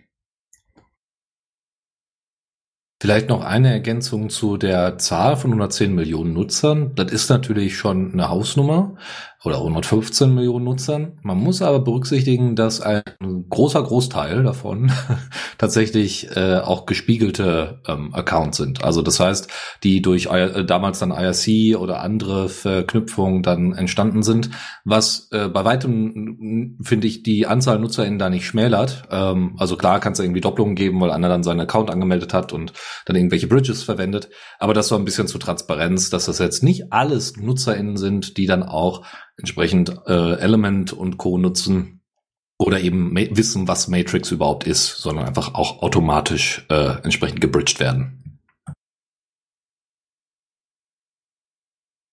Aber wo du Bridges ansprichst, ist eigentlich eine gute Überleitung, weil einer der Stärken von Matrix ist es ja, dass durch die Offenheit des Protokolls Leute Integration mit anderen Messenger-Netzwerken betreiben. Und es gibt Bridges in so ziemlich alle anderen möglichen Chat-Netzwerke, die selbst zu betreiben ist aber manchmal nicht so ganz einfach. Man muss sie aktualisieren, es brechen trotzdem Dinge. Manche Implementationen sind ein bisschen flaky. Manche basieren darauf, dass man wirklich ein WhatsApp irgendwie laufen hat in einer virtuellen Maschine, dass man ein Mac hat und eine wirklich solide Lösung, dass man vernünftig Matrix als einzigen Messenger, als Interface quasi in alle anderen seine Chatnetzwerke nutzen kann, ist ich zumindest sehe das noch als sehr schwierig, habe das noch nicht hingekriegt. Wenn da jemand bessere Erfahrung hat, auch da freuen wir uns sehr über Kommentare. Ähm, es gibt aber eine Firma, die sich das quasi als äh, Ziel auf die Fahne geschrieben hat, nämlich beeper.com. Und die hat jetzt kein Open Source Client. Also es ist jetzt ein, ein, eine Closed Source Software, die ich jetzt mal hier gerade erwähne, äh, ich finde nur den Promise eigentlich ganz interessant, weil sie davon sprechen, dass sie genau diesen Need haben, einfach mit verschiedenen Netzwerken zu integrieren und diese Privacy-Fokus von Matrix, dass sie das nicht einfach alles neu erfinden wollten und quasi sagen, wir basieren auf dem Matrix-Protokoll, wir betreiben die Bridges, wir betreiben virtuelle Macs und, und Mac-Kisten, um, um dann nach iMessage zu bridgen, nach Telegram, Discord, nach WhatsApp, nach Slack, nach Signal und vieles mehr und äh, enforcen Peer-to-Peer-Encryption, also End-to-End-Encryption schon innerhalb unseres Netzwerkes. Natürlich dort, wo das Netzwerk die Bridge verlässt und dann nach iMessage geht oder so, ist dann, da muss entschlüsselt werden, weil es gibt kein End-to-End -End bis in das andere Netzwerk hinein. Aber sie unterstützen 15 verschiedene Messenger und äh, wollen auch nur durch die, die, die Kosten quasi durch die Preise decken und nicht durch Datenverkauf oder Werbung. Ist im Moment noch eine Closed Beta, aber vielleicht hat ja jemand von euch schon Erfahrung damit. Ich hatte mich da heute zu angemeldet und fände das mal spannend. Sie sagen, du kannst auch mit einem ganz normalen Matrix-Client, also mit einem ganz normalen Element-Client dich anmelden. Das funktioniert genauso. Deren angepasster Client hat halt Convenience-Funktionen, dass man sieht, mit welchem Messenger man gerade unterwegs ist, in welchem Netzwerk und solche Sachen mit angezeigt werden. Fand ich aber ähm, spannendes Projekt, was ich zumindest gerne mal beobachten würde. Gut, dann kommen wir zu unserer weiteren Subkategorie, nämlich das Fediverse, nachdem wir jetzt mit Matrix durch sind. Da habe ich euch äh, drei News mitgebracht. Das eine ist schon etwas her. Es gab im Oktober den sogenannten Looptober. Das war von Stefan Bohacek veranstaltete ja Aktion, ein Monat, in dem jeder so seine Loops hochladen konnte. Und Loops sind Audio, mit damit sind Audio-Loops gemeint. Ähm, das heißt, Leute haben selber irgendwelche für eine Minute oder so entsprechende Rhythmen angefertigt ähm, Sounds, Synth-Sounds und so weiter. Und da sind echt coole Sachen bei rumgekommen, muss ich ganz ehrlich sagen. Ähm, die, das Schöne daran ist, äh, dass äh, nicht nur diese Sachen dann über die Zeit hinweg gepostet worden sind, sondern dass es jetzt eine ganze Fediverse Audio Wall gibt, wo ihr die ganzen Sachen dann einfach anklicken könnt per Kalender. Sieht super gut aus. Es gibt auch einen Ankündigungspost, den wir euch gerne entsprechend verlinken in den Show Notes. Und es gibt eine Fediverse Explorer Seite, also Fediverse minus Explorer äh, äh, Punkt äh, Stefan Bohacek.dev, also hat er selber gebaut, mal wieder. und äh, kann man auf jeden Fall empfehlen, sind tolle, tolle äh, Sounds mit dabei. Und ich finde das schön, dass sich so nach und nach im Fediverse auch so eigene, eigene äh, kulturelle Eigenheiten entwickeln, wie eben den Looptober. Die zweite News, die ich euch mitgebracht habe, ist äh, eine Reflexion zur ähm, Nutzung von Mastodon jetzt nach einem Jahr von Heise Online. Ja, Heise ist ja durchaus ein nicht nur bekanntes Medium, gerade in unseren Breitengraden, was unsere Themen angeht, ähm, sondern die sind ja auch durchaus offen, dann mal Veränderungen oder auch andere Plattformen auszuprobieren.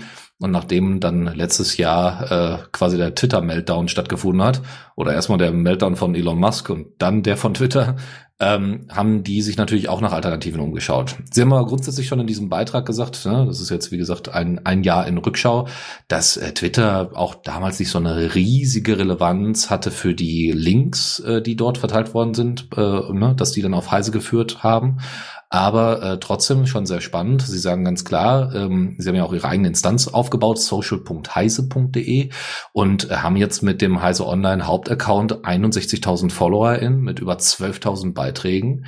Ähm, während äh, Twitter seit April 2007 äh, 240.000 Follower beinhält. Jetzt muss man aber sagen, das ist aber schon in Ordnung. Ja, ein Drittel äh, anstatt, also innerhalb von einem Jahr ähm, von Twitter ist schon ordentlich. Wie gesagt, Twitter hat aber trotzdem grundsätzlich, was die Verlinkung angeht, sowieso nicht so ein Gewicht. Dann, ähm, was haben wir noch? Äh, genau, zwei Drittel, ähm, Moment, äh, sie haben mehrere Daten da äh, angezeigt. Ähm, ich schau mal ganz kurz, ob ich noch mal was rausgreifen kann, weil es sind sehr viele Sachen, die sie da noch mal beschrieben haben. Ähm, es gab auf jeden, was sie auf jeden Fall nochmal anmerken, ist, dass äh, die Beiträge deutlich mehr auf Mastodon geteilt werden und es deutlich mehr Engagement einfach gibt. Ähm, das natürlich nicht irgendwie nochmal statistisch großartig bemessen wird, ne, irgendwie auf extra Datenanalyse-Seiten oder sonst irgendwas, aber die haben einfach mal so ein bisschen gezählt und äh, zusammengefasst, diese, diese Informationen. Ähm, sie merken auch, dass äh, es äh, direkte Fragen und Bitten an die Accounts gibt, auf, um die sie sich natürlich dann auch kümmern. Und äh, sie merken auch, dass auch innerhalb äh, des, des eigenen eigenen Hauses immer mehr Leute dann Interesse haben, dann auch auf Mastodon ihre ihr, ähm, ihre Plattform also aufzubauen. Das heißt, äh, Hefte, die im Heise Verlag sind, das sind ja nicht alle, die jetzt schon bei Mastodon sind, aber nach und nach werden es tatsächlich immer mehr.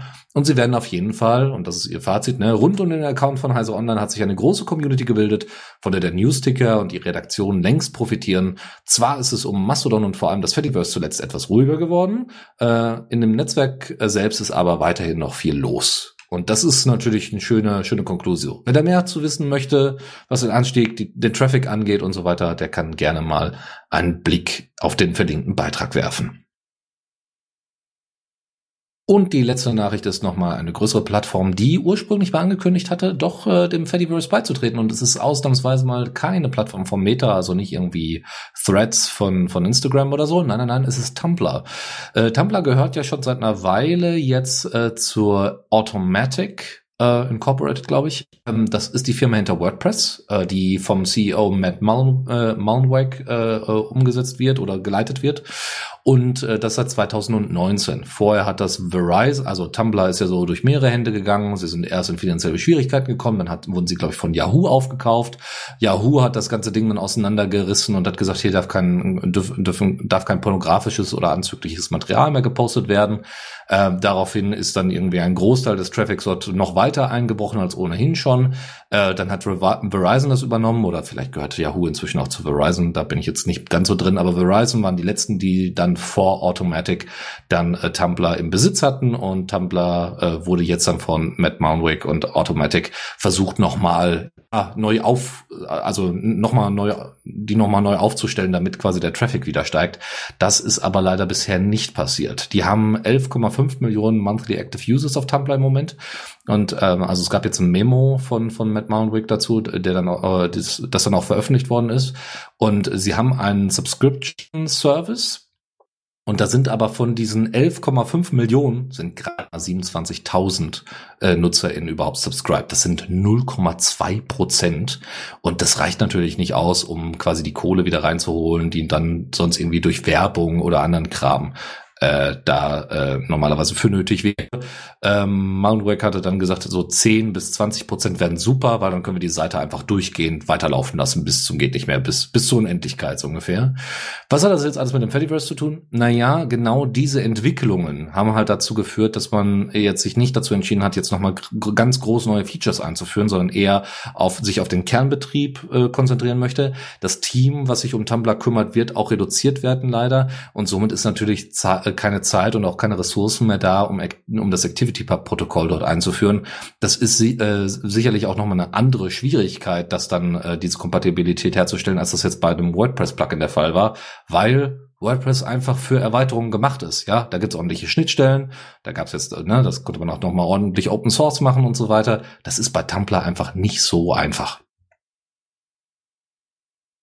Und bevor wir weitermachen, möchte ich mich, äh, oder habe ich dich gerade unterbrochen, Dennis? Entschuldigung.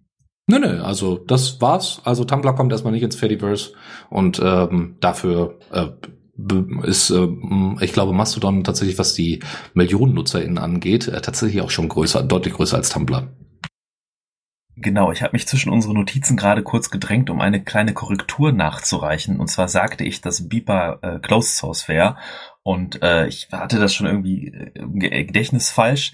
Äh, sie entwickeln vieles Open Source, sie entwickeln die Bridges Open Source, sie entwickeln die Selbsthost-Komponente Open Source. Es ist noch nicht alles Open Source gestellt, es funktioniert noch nicht alles, aber sie sind auf GitHub leider, aber haben da Quellcode online und auch die Bridges entwickeln sie offen und äh, ich glaube auch, dass sie äh, ein, ein Good Open Source Citizen sind oder sich zu bemühen, einer zu werden.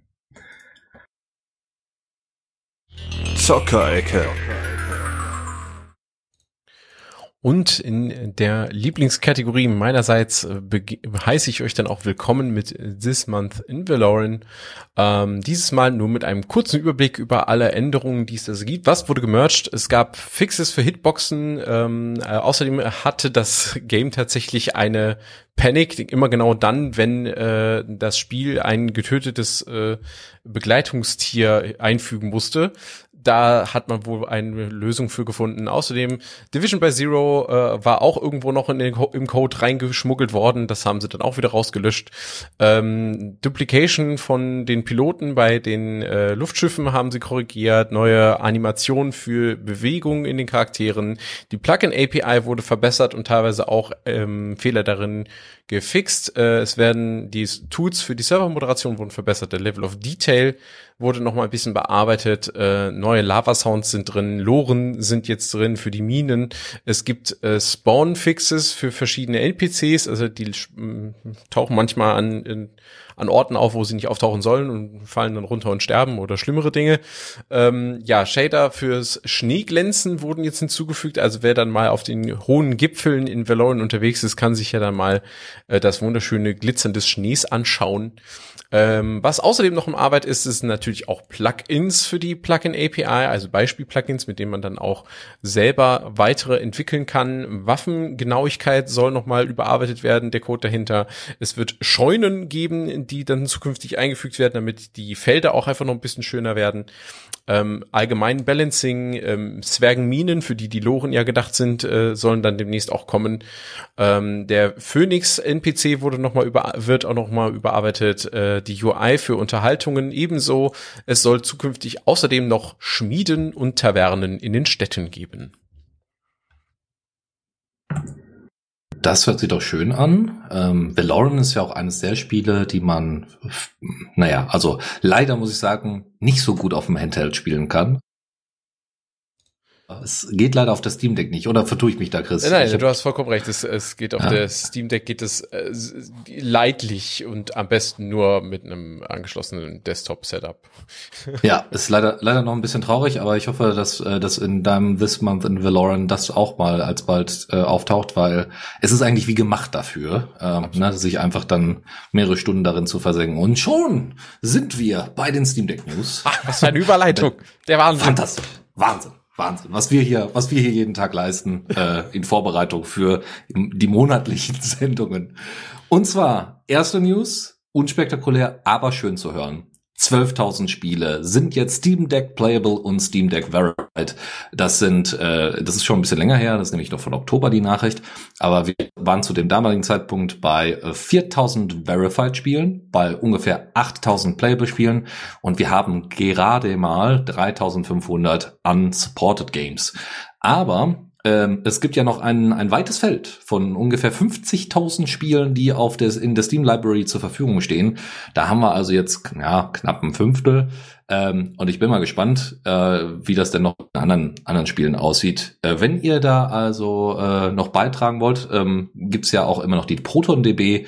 Ähm, das, was ihr da jetzt gesehen habt mit Playable und Verified, sind ja nur diejenigen, wo Valve dann auch selber nochmal Hand angelegt hat. Aber bei der ProtonDB gibt's ja auch nochmal bessere Übersichten.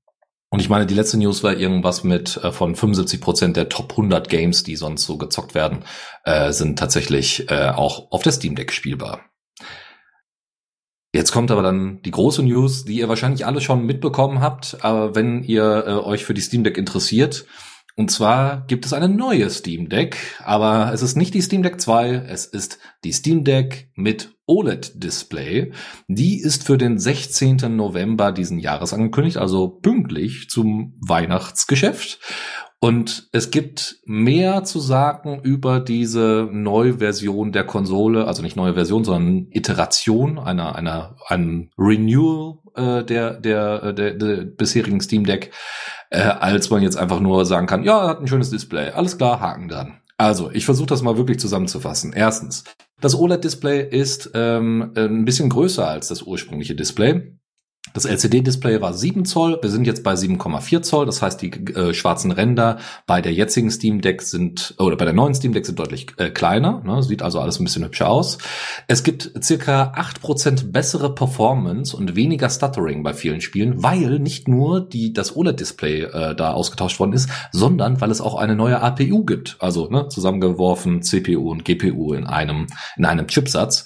Und äh, diese neue äh, APU ist aber jetzt nicht so, dass sie jetzt äh, komplett durchdreht, weil sie irgendwie super mehr Performance bietet, sondern sie ist einfach deutlich effizienter. Und diese acht Prozent, die machen bei manchen Spielen schon den Unterschied zwischen playable und nicht playable aus. Aber äh, Valve hat ganz klar gesagt, sie wollten nicht jetzt irgendwie performance-technisch durch die Decke gehen. Erstens hätte das sich wieder auf den Akku ausge, äh, ähm, äh, ausgewirkt und man hätte auch noch das Problem gehabt, dass man damit ja wieder einen neuen Layer reingesetzt hätte. Das heißt, man will ja eigentlich die Steam Deck als Mindestangabe, ja, Mindestspielmöglichkeit bieten, dass man quasi so eine Art Fundamental, auf denen dann die Spieleentwickler aufbauen können. Das heißt, es ist immer nur so eine kleine Verbesserung. Dann äh, anstatt äh, 60 Hertz Display sind es 90 Hertz. Das heißt, ihr könnt deutlich noch detaillierter einstellen, nicht nur auf die 40 Hertz runtergehen, was die äh, Bildwiederholrate angeht, sondern eben halt auch hoch auf die 90 Hertz, äh, wenn ihr denn wollt. Ja, ähm, dann ist die APU, äh, die verbaut ist, nicht nicht 7 Nanometer wie die ursprüngliche, sondern nur 6 Nanometer. Und es ist ein äh, 50 Wattstunden Akku verbaut anstatt ein 40 Wattstunden Akku. Ähm, äh, dann haben wir ein genaueres Touch-Display, was eben mit 180 Hertz, glaube ich, äh, arbeitet. Also auch, äh, ihr könnt deutlich besser damit arbeiten äh, mit den Händen und es reagiert auch deutlich schneller. Hat sich zumindest bei den bisherigen Reviews rausge äh, rausgestellt. Dieses, äh, die Touchpads ebenfalls, also so links und rechts außen, sind ebenfalls verbessert worden. Das Display ist natürlich nicht nur OLED-fähig, sondern es ist HDR-fähig und witzigerweise, obwohl diese ganzen Features dabei sind, größeres Display, helleres Display, ist es und HDR-fähig und höhere Herzzahl und so weiter und so fort, höhere Bildwiederholrate. Das Ding ist effizienter als das jetzige verbaute LCD. Das heißt, ihr spart tatsächlich Energie, mal unabhängig jetzt von dem neuen Watt, also von den, von den 10 äh, Wattstunden mehr, aber ihr spart tatsächlich Energie, wenn ihr das OLED-Display verwendet. Zudem hat das OLED-Display einen besseren Blickwinkel, das heißt, ihr könnt auch, ne, Leute, die dann sich das angucken wollen von der Seite, ne, die können das dann auch besser sehen. Es gibt grundsätzlich bei der APU einen besseren Speicherdurchsatz von ungefähr 30 Prozent schneller, äh, genau, es gibt dann zusätzlich noch äh, ein deutlich, äh, deutlich schnelleres Standby-Wake, ja, also wenn ihr das in Standby und wieder äh, erwachen lasst, geht das 30 Prozent schneller. Bluetooth 5.3 Modul ist verbaut worden. Es gibt eine bessere Verbindung und deutlich schnelleren Download mit einem Wi-Fi 6 äh, Chip, Netzwerkchip. Es gibt lautere Lautsprecher mit mehr Bass, obwohl die Lautsprecher ja schon ursprünglich sehr, sehr gut waren. Es gibt äh, grundsätzlich in dem, so wie sie es aufgebaut haben, die, die Steam Deck sieht genauso aus, mal abgesehen von dem Display Display äh, und irgendwie einem orangenen An Anmach-Button, ja, On-Off-Button. Aber ihr kriegt trotzdem ein bisschen anders verbautes Gerät, weil äh, ihr habt damit eine bessere Erreichbarkeit der gesamten Komponenten innerhalb der Steam Deck, was äh, zum Beispiel den Austausch von Cases und so weiter deutlich vereinfachen soll und auch den Austausch von Displays und Co., wenn ihr das denn wollt. Was sie noch verbaut haben, ist einen größeren Lüfter, der, also jetzt würde man meinen, äh, größerer Lüfter, mehr Stromverbrauch. Nein, nein, nein, der muss ja dann weniger fahren, weil er größer ist, damit also die Luft, die heiße Luft besser abbauen kann und dementsprechend weniger Rotation benötigt ähm, und damit weniger Energie, dadurch eine geringere Lautstärke aufweist und damit äh, eine deutlich geringere Temperatur gewährleisten kann, was auch nochmal die Laufzeit der Batterie und der Steam Deck grundsätzlich erhöht. Nur ein Beispiel. Cyberpunk äh, 2077, äh, 2077 äh, in einer Art Benchmark-Modus. Also nicht Benchmark-Modus, sondern einfach nur eine Kameraansicht standardmäßig. Die hat äh, auf der äh, ursprünglichen Steam Deck eine Stunde äh, 32 Minuten äh, ausge, äh, also äh, ausgehalten während es aber auf der neuen Steam Deck zwei Stunden zwölf Minuten ausgehalten hat. Man hat dann noch so ein bisschen mit den Einstellungen ein bisschen rumgespielt. Also dieser Vergleich war jetzt mit denselben Einstellungen, aber man hat noch mit anderen Einstellungen ausprobiert und kommt am Ende, glaube ich, bei Cyberpunk 2077, wie gesagt, mit diesem Standbild, wo aber trotzdem sich Sachen bewegen und immer neu gerendert werden muss, kommt man irgendwie auf zweieinhalb Stunden mindestens. Und das bei einem AAA-Titel auf einem Handheld alter Verwalter ziemlich beeindruckend. So, und jetzt kommen wir zu dem eigentlichen Kram, der nochmal spannend ist, nämlich was kostet der ganze Shit denn? Äh, und zwar die Steam Deck 256 Gigabyte LCD gibt es auch weiterhin zum Verkauf mit 419 Euro. Ähm, kann man jetzt sofort weiterhin kaufen. Dann die Steam Deck 512 Gigabyte gibt es nur in einer OLED-Version noch jetzt erhältlich, ja, also auch für die Zukunft. Äh, da kostet das Ganze ungefähr 570 Euro. Und die Steam Deck 1 Terabyte OLED kostet 680 Euro. Ähm, bei der 1 Terabyte äh, OLED ist auch noch ein äh, Case drin, was ihr aufreißen könnt, wo ihr dann noch Sachen dazwischen verstecken könnt, wie irgendwelche Adapter oder sowas. Also da, da gibt es so einen Klettverschluss, den, wo ihr noch mal ganz, ganz kleine Dinge noch verstauen könnt, wenn ihr wollt. Ähm, aber ansonsten ist es erstmal nur ein Case. Ähm, aber es gibt auch nur bei der 1 Terabyte OLED-Version wieder das entspiegelte Display. Alle anderen haben das verspiegelte Display. Und es gibt aber noch eine Version, die ist aber leider, leider, leider nicht in Deutschland verfügbar, sondern nur in Kanada und in USA. Kostet nämlich genau dasselbe wie die 1 Terabyte OLED-Version. Das ist die Limited Edition. Und da muss ich sagen, die hätte ich eigentlich gerne gehabt, weil die hat nämlich ein halbtransparentes Case und hat noch mal so ein paar orangene äh, Akzente äh, am Gerät. Wunderschön aber leider nur in den USA und Kanada zur Verfügung stehend. Die anderen Versionen, die ihr kennt, mit den 64 GB LCD-Display und auch mit den 512 GB Fassungsvermögen LCD, nee, ja doch, die werden langsam äh, outgefaced. Das heißt, wenn ihr jetzt ganz günstig mal eben an das Steam Deck rankommen wollt, es gibt ja auch noch den, den Refurbished-Bereich, den könnt ihr euch auch noch angucken. Der ist sogar noch weiter reduziert, ich glaube bei 330 oder so. Das heißt, wer irgendwie mal, mal eine Steam Deck ausprobieren möchte oder so, äh, oder, oder sich eine zulegen möchte, der könnte das tatsächlich jetzt auch mit den äh, Steam Decks, die jetzt gerade entweder refurbished worden sind oder demnächst auch nicht mehr zur Verfügung stehen, weil die 64 GB Version wird es nicht mehr geben und auch die 512 GB Version in Zukunft in dieser Form nicht mehr, also mit dem LCD Display. Ansonsten wurde in dem Video, was ich da zu diesem Review gesehen habe von Digital Foundry, was wir euch natürlich in den Show Notes verlinken, auch nochmal geäußert, äh, dass äh, da nochmal die Nachfrage bei einem Presse, internen Pressetermin nochmal die Nachfrage aufgekommen ist, naja, aber soll es denn auch weiterhin für andere Handhelds weiterhin eine ISO geben für SteamOS? Und das hat Valve bestätigt, also jetzt nicht öffentlich, sondern gegenüber diesem YouTuber äh, von Digital Foundry, der sagte, ja, soll es auf jeden Fall weitergeben. Wir hatten nur inzwischen im Moment einfach nicht die Zeit, weil wir uns jetzt eher auf die OLED-Deck-Version äh, konzentriert haben.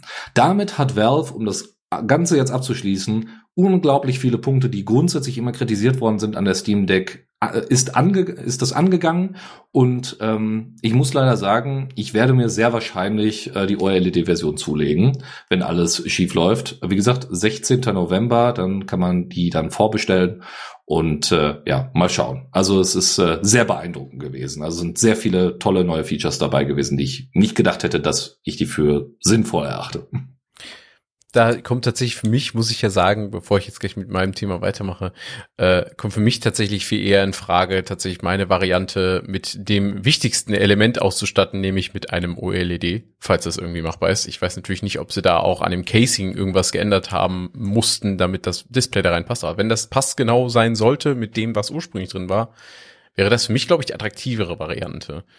Weißt du da also was es gibt, es gibt ähm, das, das, was es gibt, was so ein Zwischending ist, also wo gemerkt, das OLED-Display hat keine höhere Auflösung oder sonst irgendwas, sondern es hat all die ist Features, einfach nur energieeffizienter, das reicht mir. Genau, es ist energieeffizienter und so weiter. Klar, wenn du dieses Ersatzteil irg äh, irgendwie mal herbekommst, wäre ja super. Aber ähm, ansonsten gibt es nämlich noch Deck HD, die quasi den HD-Modus aufsetzen wollten, weil ne, die Steam Deck kommt ja nicht auf HD-Qualität. Ähm, da, da gibt es dann auch eine entsprechende Anleitung zu, aber ob das jetzt, also ich bin mal gespannt, ob du dann einfach quasi dir so eine äh, LCD Steam Deck kaufen kannst und dann einfach ein OLED Display nachkaufen kannst, um es dann einzubauen ich würde behaupten, am Ende ähm, macht das dann kostentechnisch dann auch nicht mehr so den riesen Unterschied. Ähm, ja, ich weiß zumindest, we wem ich die Steam Deck geben kann. Äh, ne, also es ist jetzt nicht so, dass ich einfach hier zwei Steam Decks rumliegen haben werde, sondern das wird natürlich sinnvoll anderweitig verwendet für Leute, die da schon richtig, äh, schon äh, länger und gerne dran sitzen. Jetzt schon. mal gucken. Ah, ja, sehr gut. Alles klar. Dann mache ich mal weiter mit ähm, Mindtest News. Und zwar gibt es endlich wieder welche. Äh, es gab ja jetzt wieder ein bisschen Stille rund um das Projekt, aber es gibt wieder einen neuen Blogbeitrag mit This Month in Mindtest. Und zwar äh, nähert sich ja jetzt der Release von der Version 5.8.0. Und äh, da gibt es tatsächlich auch ein bisschen Sad News, muss man sagen, weil nämlich ein äh, einer der EntwicklerInnen äh, des Projekts ähm, zwar X 2048 verlässt das Projekt und die Arbeiten wurden größtenteils bereits übernommen. Ähm, es gibt allerdings da noch einen Pull-Request auf GitHub, der auf Adoption wartet. Und zwar geht es da um Batched Rendering of Particles. Äh, wer sich also in C++ zu Hause fühlt und vielleicht mal Lust hat, sich in die Tiefen von Mindtest einzugraben, liebe C++-Devs da draußen, ran an den Speck, da gibt's noch was zu holen. Ähm, vielleicht äh, direkt das Richtige, um auch was zu lernen. Das weiß ich natürlich nicht, da muss man sich mit der Community mal auseinandersetzen. Ich hoffe jedenfalls, dass auch dieser PR auf Kurs erlangen einen Adoptierenden findet. Viel Entwicklungsarbeit geht zurzeit in, die, in neue und spannende Shader, muss ich sagen. Zum Beispiel für sogenannte God Rays, die jetzt demnächst dann auch in Mindtest funktionieren sollen, sodass dann aus den Wolken wunderschöne Sonnenstrahlen hindurchscheinen können. Ähm, und es gibt natürlich noch die Standard-News und zwar einmal zu Mods. Da gibt es jetzt eine neue Mod, die heißt HTTP-Blocks und wie man sich denken kann, ja, man kann Post- und Get-Requests direkt aus Mindtest rausschicken. Ähm, Finde ich spannend. Äh, Werde ich vielleicht sogar mal ausprobieren, ob das was Lustiges ist, mit dem man herumspielen kann. Und und ähm, passend dazu gibt es ein Mod für Unicode Text Rendering. Also, wie man es erwarten würde, ermöglicht es dann äh, damit auf Blöcken in mein Test äh, Unicode, jegliche Unicode-Darstellungen zu rendern, was richtig gut ist eigentlich für Server, die das benutzen und gerne eine weite Darstellungsmöglichkeit ähm, bieten möchten, ohne jetzt zigtausende von verschiedenen Bildern äh, immer zu den Clients zu senden, wenn sie das per Mod machen wollen, um irgendwas darzustellen. Nein, man kann jetzt alles, was man an Emojis kennt und so weiter und so fort, jegliches Unicode Text Rendering kann man jetzt einfach auf Client-Seite ermöglichen. Und das ist natürlich sehr viel datenärmer und das finde ich persönlich sehr, sehr gut. Zudem gibt es auch noch Server-News und zwar gibt es den Arctex-Server schon eine Weile länger und die haben jetzt allerdings ein neues Feature bei sich eingebaut. Sie haben nämlich Chat-Bridges eingebaut zu IRC und Matrix, um eben halt eine flexible Kommunikation im Spiel zu ermöglichen mit Menschen, die vielleicht gerade unterwegs sind oder außerhalb, was für Arctech besonders wichtig ist, denn es ist ein Architektenserver, wie der Name schon vermuten lässt. Und dort wird eben halt auch gerne außerhalb äh, des Clients ähm, sich abgestimmt, wie man bestimmte Arbeiten fortsetzen möchte. Und da lohnt sich auch, wenn man einfach mal schöne Architekturumsetzungen in meinen Test sehen möchte oder in Blöcken, besser gesagt, sehen möchte, dann schaut euch doch mal auf dem Arctech-Server um. Zuletzt noch eine Ankündigung, äh, der Mindtest Game Jam 2023 startet jetzt zum Jahresende demnächst. Wer daran interessiert ist, haltet im Mindtest Forum Ausschau nach der Ankündigung und äh, für diejenigen, die das gerne machen möchten, habe ich den Atom Feed direkt in die Show Notes gepackt. Vielleicht nochmal da kurz die Frage, 5.8 nähert sich ja jetzt, das ist die große News. Und ähm, werden die God Rays dann schon in diesem Release enthalten sein oder ist das nur eine Sache, die jetzt erstmal für einen zukünftigen äh, Release äh, angedacht sind? Ich bin nicht hundertprozentig sicher. Ich meine, sie hätten den Code Freeze schon für den Release Candidate. Äh, dementsprechend werden die da wahrscheinlich nicht mehr drin sein. Äh, werden wahrscheinlich dann erst mit der nächsten Version kommen, fürchte ich. Okay, weil ich muss zugeben, dass das immer noch eine der Sachen ist, also God und natürlich andere Shader, die jetzt da hinterlegt werden. Das, äh, da gibt, gab es vom letzten Herbst 2022 gab es da tatsächlich auch schon mal erste Videos, die halt noch ein bisschen am Stuttern waren, aber das sah schon sehr gut aus und auch Blooming wurde zum Beispiel schon mit mm, eingebettet mm. und mhm. so. Und da muss ich ganz ehrlich sagen, wenn das kommt, dann ist äh, mein Test auch wirklich mal optisch äh, eine Augenweide und kann dann auch äh, hoffentlich bald mit mit Minecraft dann ein bisschen mit äh, mithalten, weil ich glaube, dass das jetzt dass dieser Bruch, dieser, dieser optische Bruch einfach noch zu groß ist. Das war früher nicht so ein Riesenproblem, als es noch in Java geschrieben war, also ja. äh, Minecraft, aber jetzt äh, sieht das halt anders aus. Ja, also ohne äh, Anspruch auf Korrektheit kann ich dir auf jeden Fall sagen, ähm, im Forum ist der Release Candidate 1 schon festgelegt. Das liegt für mich nahe, dass da ein Code Freeze da ist. Und der entsprechende GitHub äh, Pull Request, der ist tatsächlich noch offen. Der ist ja adopted worden tatsächlich. Also das sieht man auch im Verlauf, aber ähm, ist wohl noch in Arbeit. Also der wird wahrscheinlich nicht in der kommenden Version reinkommen. Und bevor wir zur nächsten Kategorie kommen, habe ich noch eine Leseempfehlung für euch, äh, und zwar den Blog von Bekofarm. Das ist ein äh, treuer Hörender unserer wunderschönen Sendung und außerdem ein äh, Mensch, der richtig coole Sachen macht. Und diesen empfehlenswerten Blog möchte ich euch ans Herz legen für alles, was euch interessiert rund um Linux Gaming, Making für, for Linux Games und ganz viel Space Pew Pew, denn da kriegt man eine ganze Menge geboten, auch auf dem äh, Video-Streaming-Kanal von der gleichen Person. Ähm, spannende Artikel für günstiges DIY-Head-Tracking findet ihr dort zum Beispiel für verschiedene Space-Simulationen, auch mit verschiedenen äh, Aufwandsgrößen und auch äh, Geld, äh, äh, sei jetzt mal, für verschiedene Geldbeutelgrößen sind da zu kriegen. Man kann sogar auch einfach nur sein eigenes Smartphone benutzen und da wird auch gut erklärt, wie man das umsetzen kann. Äh, Habe ich hier für euch getestet natürlich, sonst würde ich das nicht behaupten. Ebenso gibt es eine neue dedizierte DIY Simpit Webseite für diejenigen, die nicht wissen, was das ist. Ich äh, bin mir auch noch nicht hundertprozentig sicher, aber soweit ich verstanden habe, bedeutet das wie wie, na, ich baue mir mein eigenes kleines äh, Kontrollzentrum oder meine Kontroll mein Kontrollpanel für mein Raumschiff quasi in, als Hardware nach mit ganz vielen blinkenden Lichtern und Knöpfen. Ähm, ja, da hat äh, Beko sehr schön beschrieben, wie man sowas selber machen könnte, ohne Anspruch auf Vollständigkeit Zeit und auch ohne jegliches Angebot an dieser Stelle. Es ist bloß als Inspiration gedacht, wenn man so einen Prozess mal gerne nachvollziehen möchte, um das vielleicht dann mal selber zu tun. Dem sei diese Webseite, die wir ebenfalls verlinken werden, nahegelegt. Kommando der Woche. Und damit kommen wir zum Kommando der Woche. Das habe ich auch für euch dabei. Und zwar äh, sind da Michael und ich beide gleichermaßen drüber gestolpert. Ähm, und ich äh, sage das nicht zum er oder sage, kann mit Sicherheit behaupten, es kommt nicht zum ersten Mal vor in der Linux Lounge, denn äh, wir haben dieses Tool bereits zum dritten Mal jetzt in unserer Sendung. Und das ist Screen Copy. Eine Android-Fernsteuerung, die über die Android Debug Bridge funktioniert.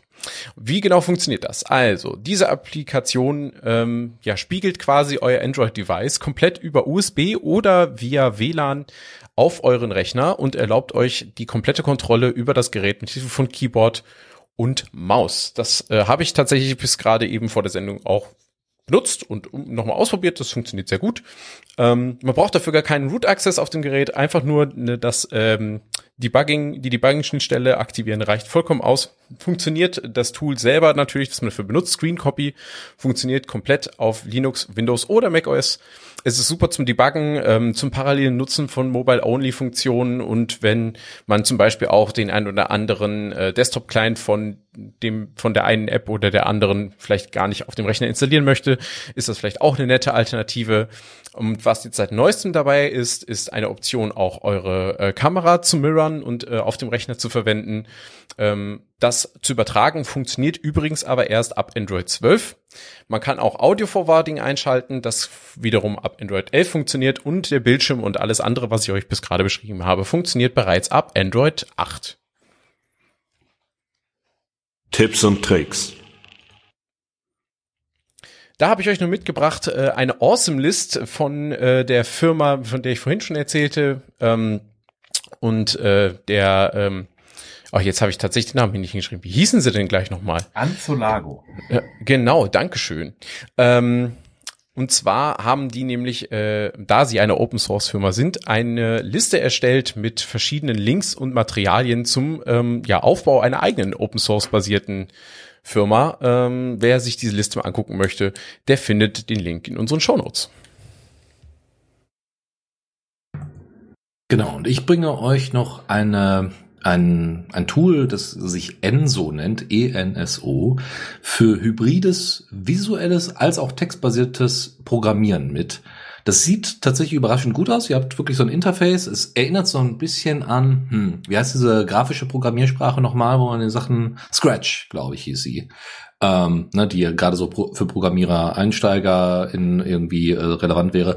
So ein bisschen sieht das da aus oder auch so ein bisschen wie Node-RED, wo man eben so für verschiedene Dinge miteinander kombinieren kann, Elemente. Oder if this then that, ja, also äh, gibt viele Beispiele, wo man einfach Graphen und Abläufe miteinander darstellen kann und äh, wo dahinter dann auch entsprechender Code liegt. In dem Fall ist es so, ihr habt äh, die Möglichkeit einfach, ne, äh, äh die, äh, die die Option ist, äh, Elemente miteinander zu verknüpfen, da dann noch Code hinzuzufügen, so von wegen selektieren mir aus dem und dem Datensatz folgende Informationen. Ähm, und das führt dann am Ende, und das, das ist eines der Ziele, zum Beispiel zu reproduzierbaren Ergebnissen, ähm, ne, Gerade wenn ihr also äh, zum Beispiel Interfaces baut oder hier diese Zusammenhänge baut, die äh, vielleicht auch für ähm, äh, für, für die Wissenschaften irgendwie interessant ist. Ne? Ihr macht Datenanalysen oder sowas, also jetzt nicht nur für den Privatgebrauch, sondern eben halt wirklich in der Wissenschaft. Es ist sehr, sehr sehr, sehr viel schneller als Python, was man sonst so kennt. Es äh, gibt, wie gesagt, eine schöne Visualisierung des Ganzen. Es läuft überall. Ihr könnt es unter Linux, unter Mac und unter Windows zum Laufen bringen. Und äh, wie gesagt, es ist eine sehr einfache, aber ganz gut nutzbare Programmiersprache. Wenn ihr also da irgendwie ähm, mal einen Blick drauf werfen wollt, bitte gerne. Und noch eine letzte kleine News kann man noch nicht mal sagen, weil der Beitrag ist schon ein bisschen älter. Ähm, der ist nämlich von letztem Jahr. Äh, trotzdem ein tolles Ding. Ähm, es geht um Open Source Solar Power, äh, wie man die quasi bei sich äh, im eigenen Heim anwenden kann. Wo gemerkt ist der gute Herr der Kanadier, der das äh, äh, also beschrieben hat. Und es geht vor allem um die Art und Weise, wie man selber bei sich zu Hause solche ähm, ja, wie, wie man mit den Baustoffen umgeht, um äh, eine Halterung für die Solarpanels zu bauen. Also es geht jetzt nicht um die, das direkte Anschließen, aber allein solche Elemente kosten schon eine Menge Geld. Das ist nur ein kleiner Anlass, um mal zu sagen, im Open Source Bereich, äh, auch was die Ansteuerung von Batterien und von Solarstrom angeht und so weiter, gibt's ne, inzwischen echt eine Menge. Also wer da mal Bock drauf hat, sich da mal mit zu beschäftigen. Es gibt äh, auch mehrere deutsche YouTube-Accounts, die sich äh, damit beschäftigen, die dann irgendwie alte, ähm, alte Autobatterien beispielsweise verwenden, um Strom zu speichern oder selber dann Batterien gekauft haben und die dann miteinander angeschlossen haben. Und ähm, warum ich das jetzt explizit hier erwähne, nochmal das Thema ist, weil es erstens diese Photovoltaik-Initiative äh, ähm, vom äh, vom Bund hier äh, Habecks äh, Bundeswirtschafts- und Digitalministerium äh, gab und noch zusätzlich auch in Zukunft äh, Balkonkraftwerke jetzt äh, eine Gesetzesänderung erfahren, die das Betreiben von Balkonkraftwerken deutlich vereinfachen soll. Also es gab da eine, eine Petition mit irgendwie 120.000 Leuten, die da unterschrieben haben. Es gab eine Anhörung auch im entsprechenden Petitionsausschuss und äh, das weiß ich alles durch diesen YouTuber, der heißt der Akku-Doktor, wenn ihr da mal einen Blick reinwerfen wollt. Und ähm, ich glaube, dass man äh, auch mit Open Source da im Hinterkopf, weil wenn man viele Sachen selber machen kann, natürlich immer ne, mit den entsprechenden Schutzvorkehrungen und so weiter, ähm, dass man da eine Menge lernen kann, um eben halt die äh, Klimakrise ähm, auch mit eigenem Handeln zu beantworten und nicht nur darauf wartet, dass irgendjemand mal eine neue Solarfarm aufbaut oder so. Das dazu. Den Akkudoktor, das ist der Andreas Schmitz auf YouTube, kann ich übrigens sehr empfehlen, der sich sehr damit beschäftigt, so vernünftige Installation von alternativen Energiequellen, Solar und Integration ins Heimnetz und äh, sehr guter äh, Schau-Guck-Tipp. Ja, auf jeden Fall, weil er auch äh, da explizit unabhängig ist. Also er nimmt keine Sponsorings an oder sonst irgendwas ähm, und äh, sagt auch, was sinnvoll ist und was nicht sinnvoll ist. Er selber ist, glaube ich, ITler, wenn mich nicht alles täuscht. Also ist gar nicht so, also ne, kommt von der Profession her da nicht her oder Physiker vielleicht sogar. Nee, ITler, glaube ich. Aber ähm, hat sich das alles äh, selbst drauf geschafft und hat damit eine, eine breite Community, äh, spricht da auch mit ProfessorInnen, äh, ne, PhysikerInnen und so weiter, die ihm äh, da bei seinen Projekten zur Seite stehen. Und damit sind wir mit den Tipps und Tricks durch. Ich äh, beende somit hier zusammen äh, unsere gemeinsame Sendung, die 275. Ausgabe der Linux Lounge. Herzlichen Dank, Michael und Chris. Sehr, sehr gerne. Danke. Genau, zur Erinnerung nochmal, wir werden Anfang Dezember einen Gast bei uns haben zum Thema Open Source Firmware und Ende Dezember sind wir, wie gesagt, bei der Jahresendveranstaltung des Chaos Computer Clubs. Und ähm, wenn ihr uns da treffen wollt, könnt ihr ja einfach mal, also ja, kann man ja mal machen, kann man ja mal anbieten. Ja. äh, ne, können wir einfach mal ein bisschen quatschen oder so. Ähm, Schreibt uns einfach- eine E-Mail oder bei Matrix. Genau, bei Matrix unter hash trcc Doppelpunkt matrix.org oder eben per E-Mail an Kommentar at the Radio CC, da findet ihr uns auch. Ähm, ansonsten natürlich immer schön, ne, wie bei Heise Online auch, immer schön die Beiträge teilen auf Mastodon, bei, uns äh, bei uns auf der Instanz social.technics.de ohne Vokale. Und äh, genau, damit bleibt mir, glaube ich, nichts anderes zu sagen als herzlichen Dank fürs Zuhören. Pünktlich wie die Deutsche Bahn sind wir Oha. für die Sendung. Oha. Ja. Hör mal, jetzt mit Ihrem Open Source Manifest, da kann doch gar nichts mehr passieren, finde ich, oder? Das, äh, wenn das sich mal auf den Betrieb auswirken würde, aber ja, ich lasse dir mal den Glauben. Toi, toi, toi.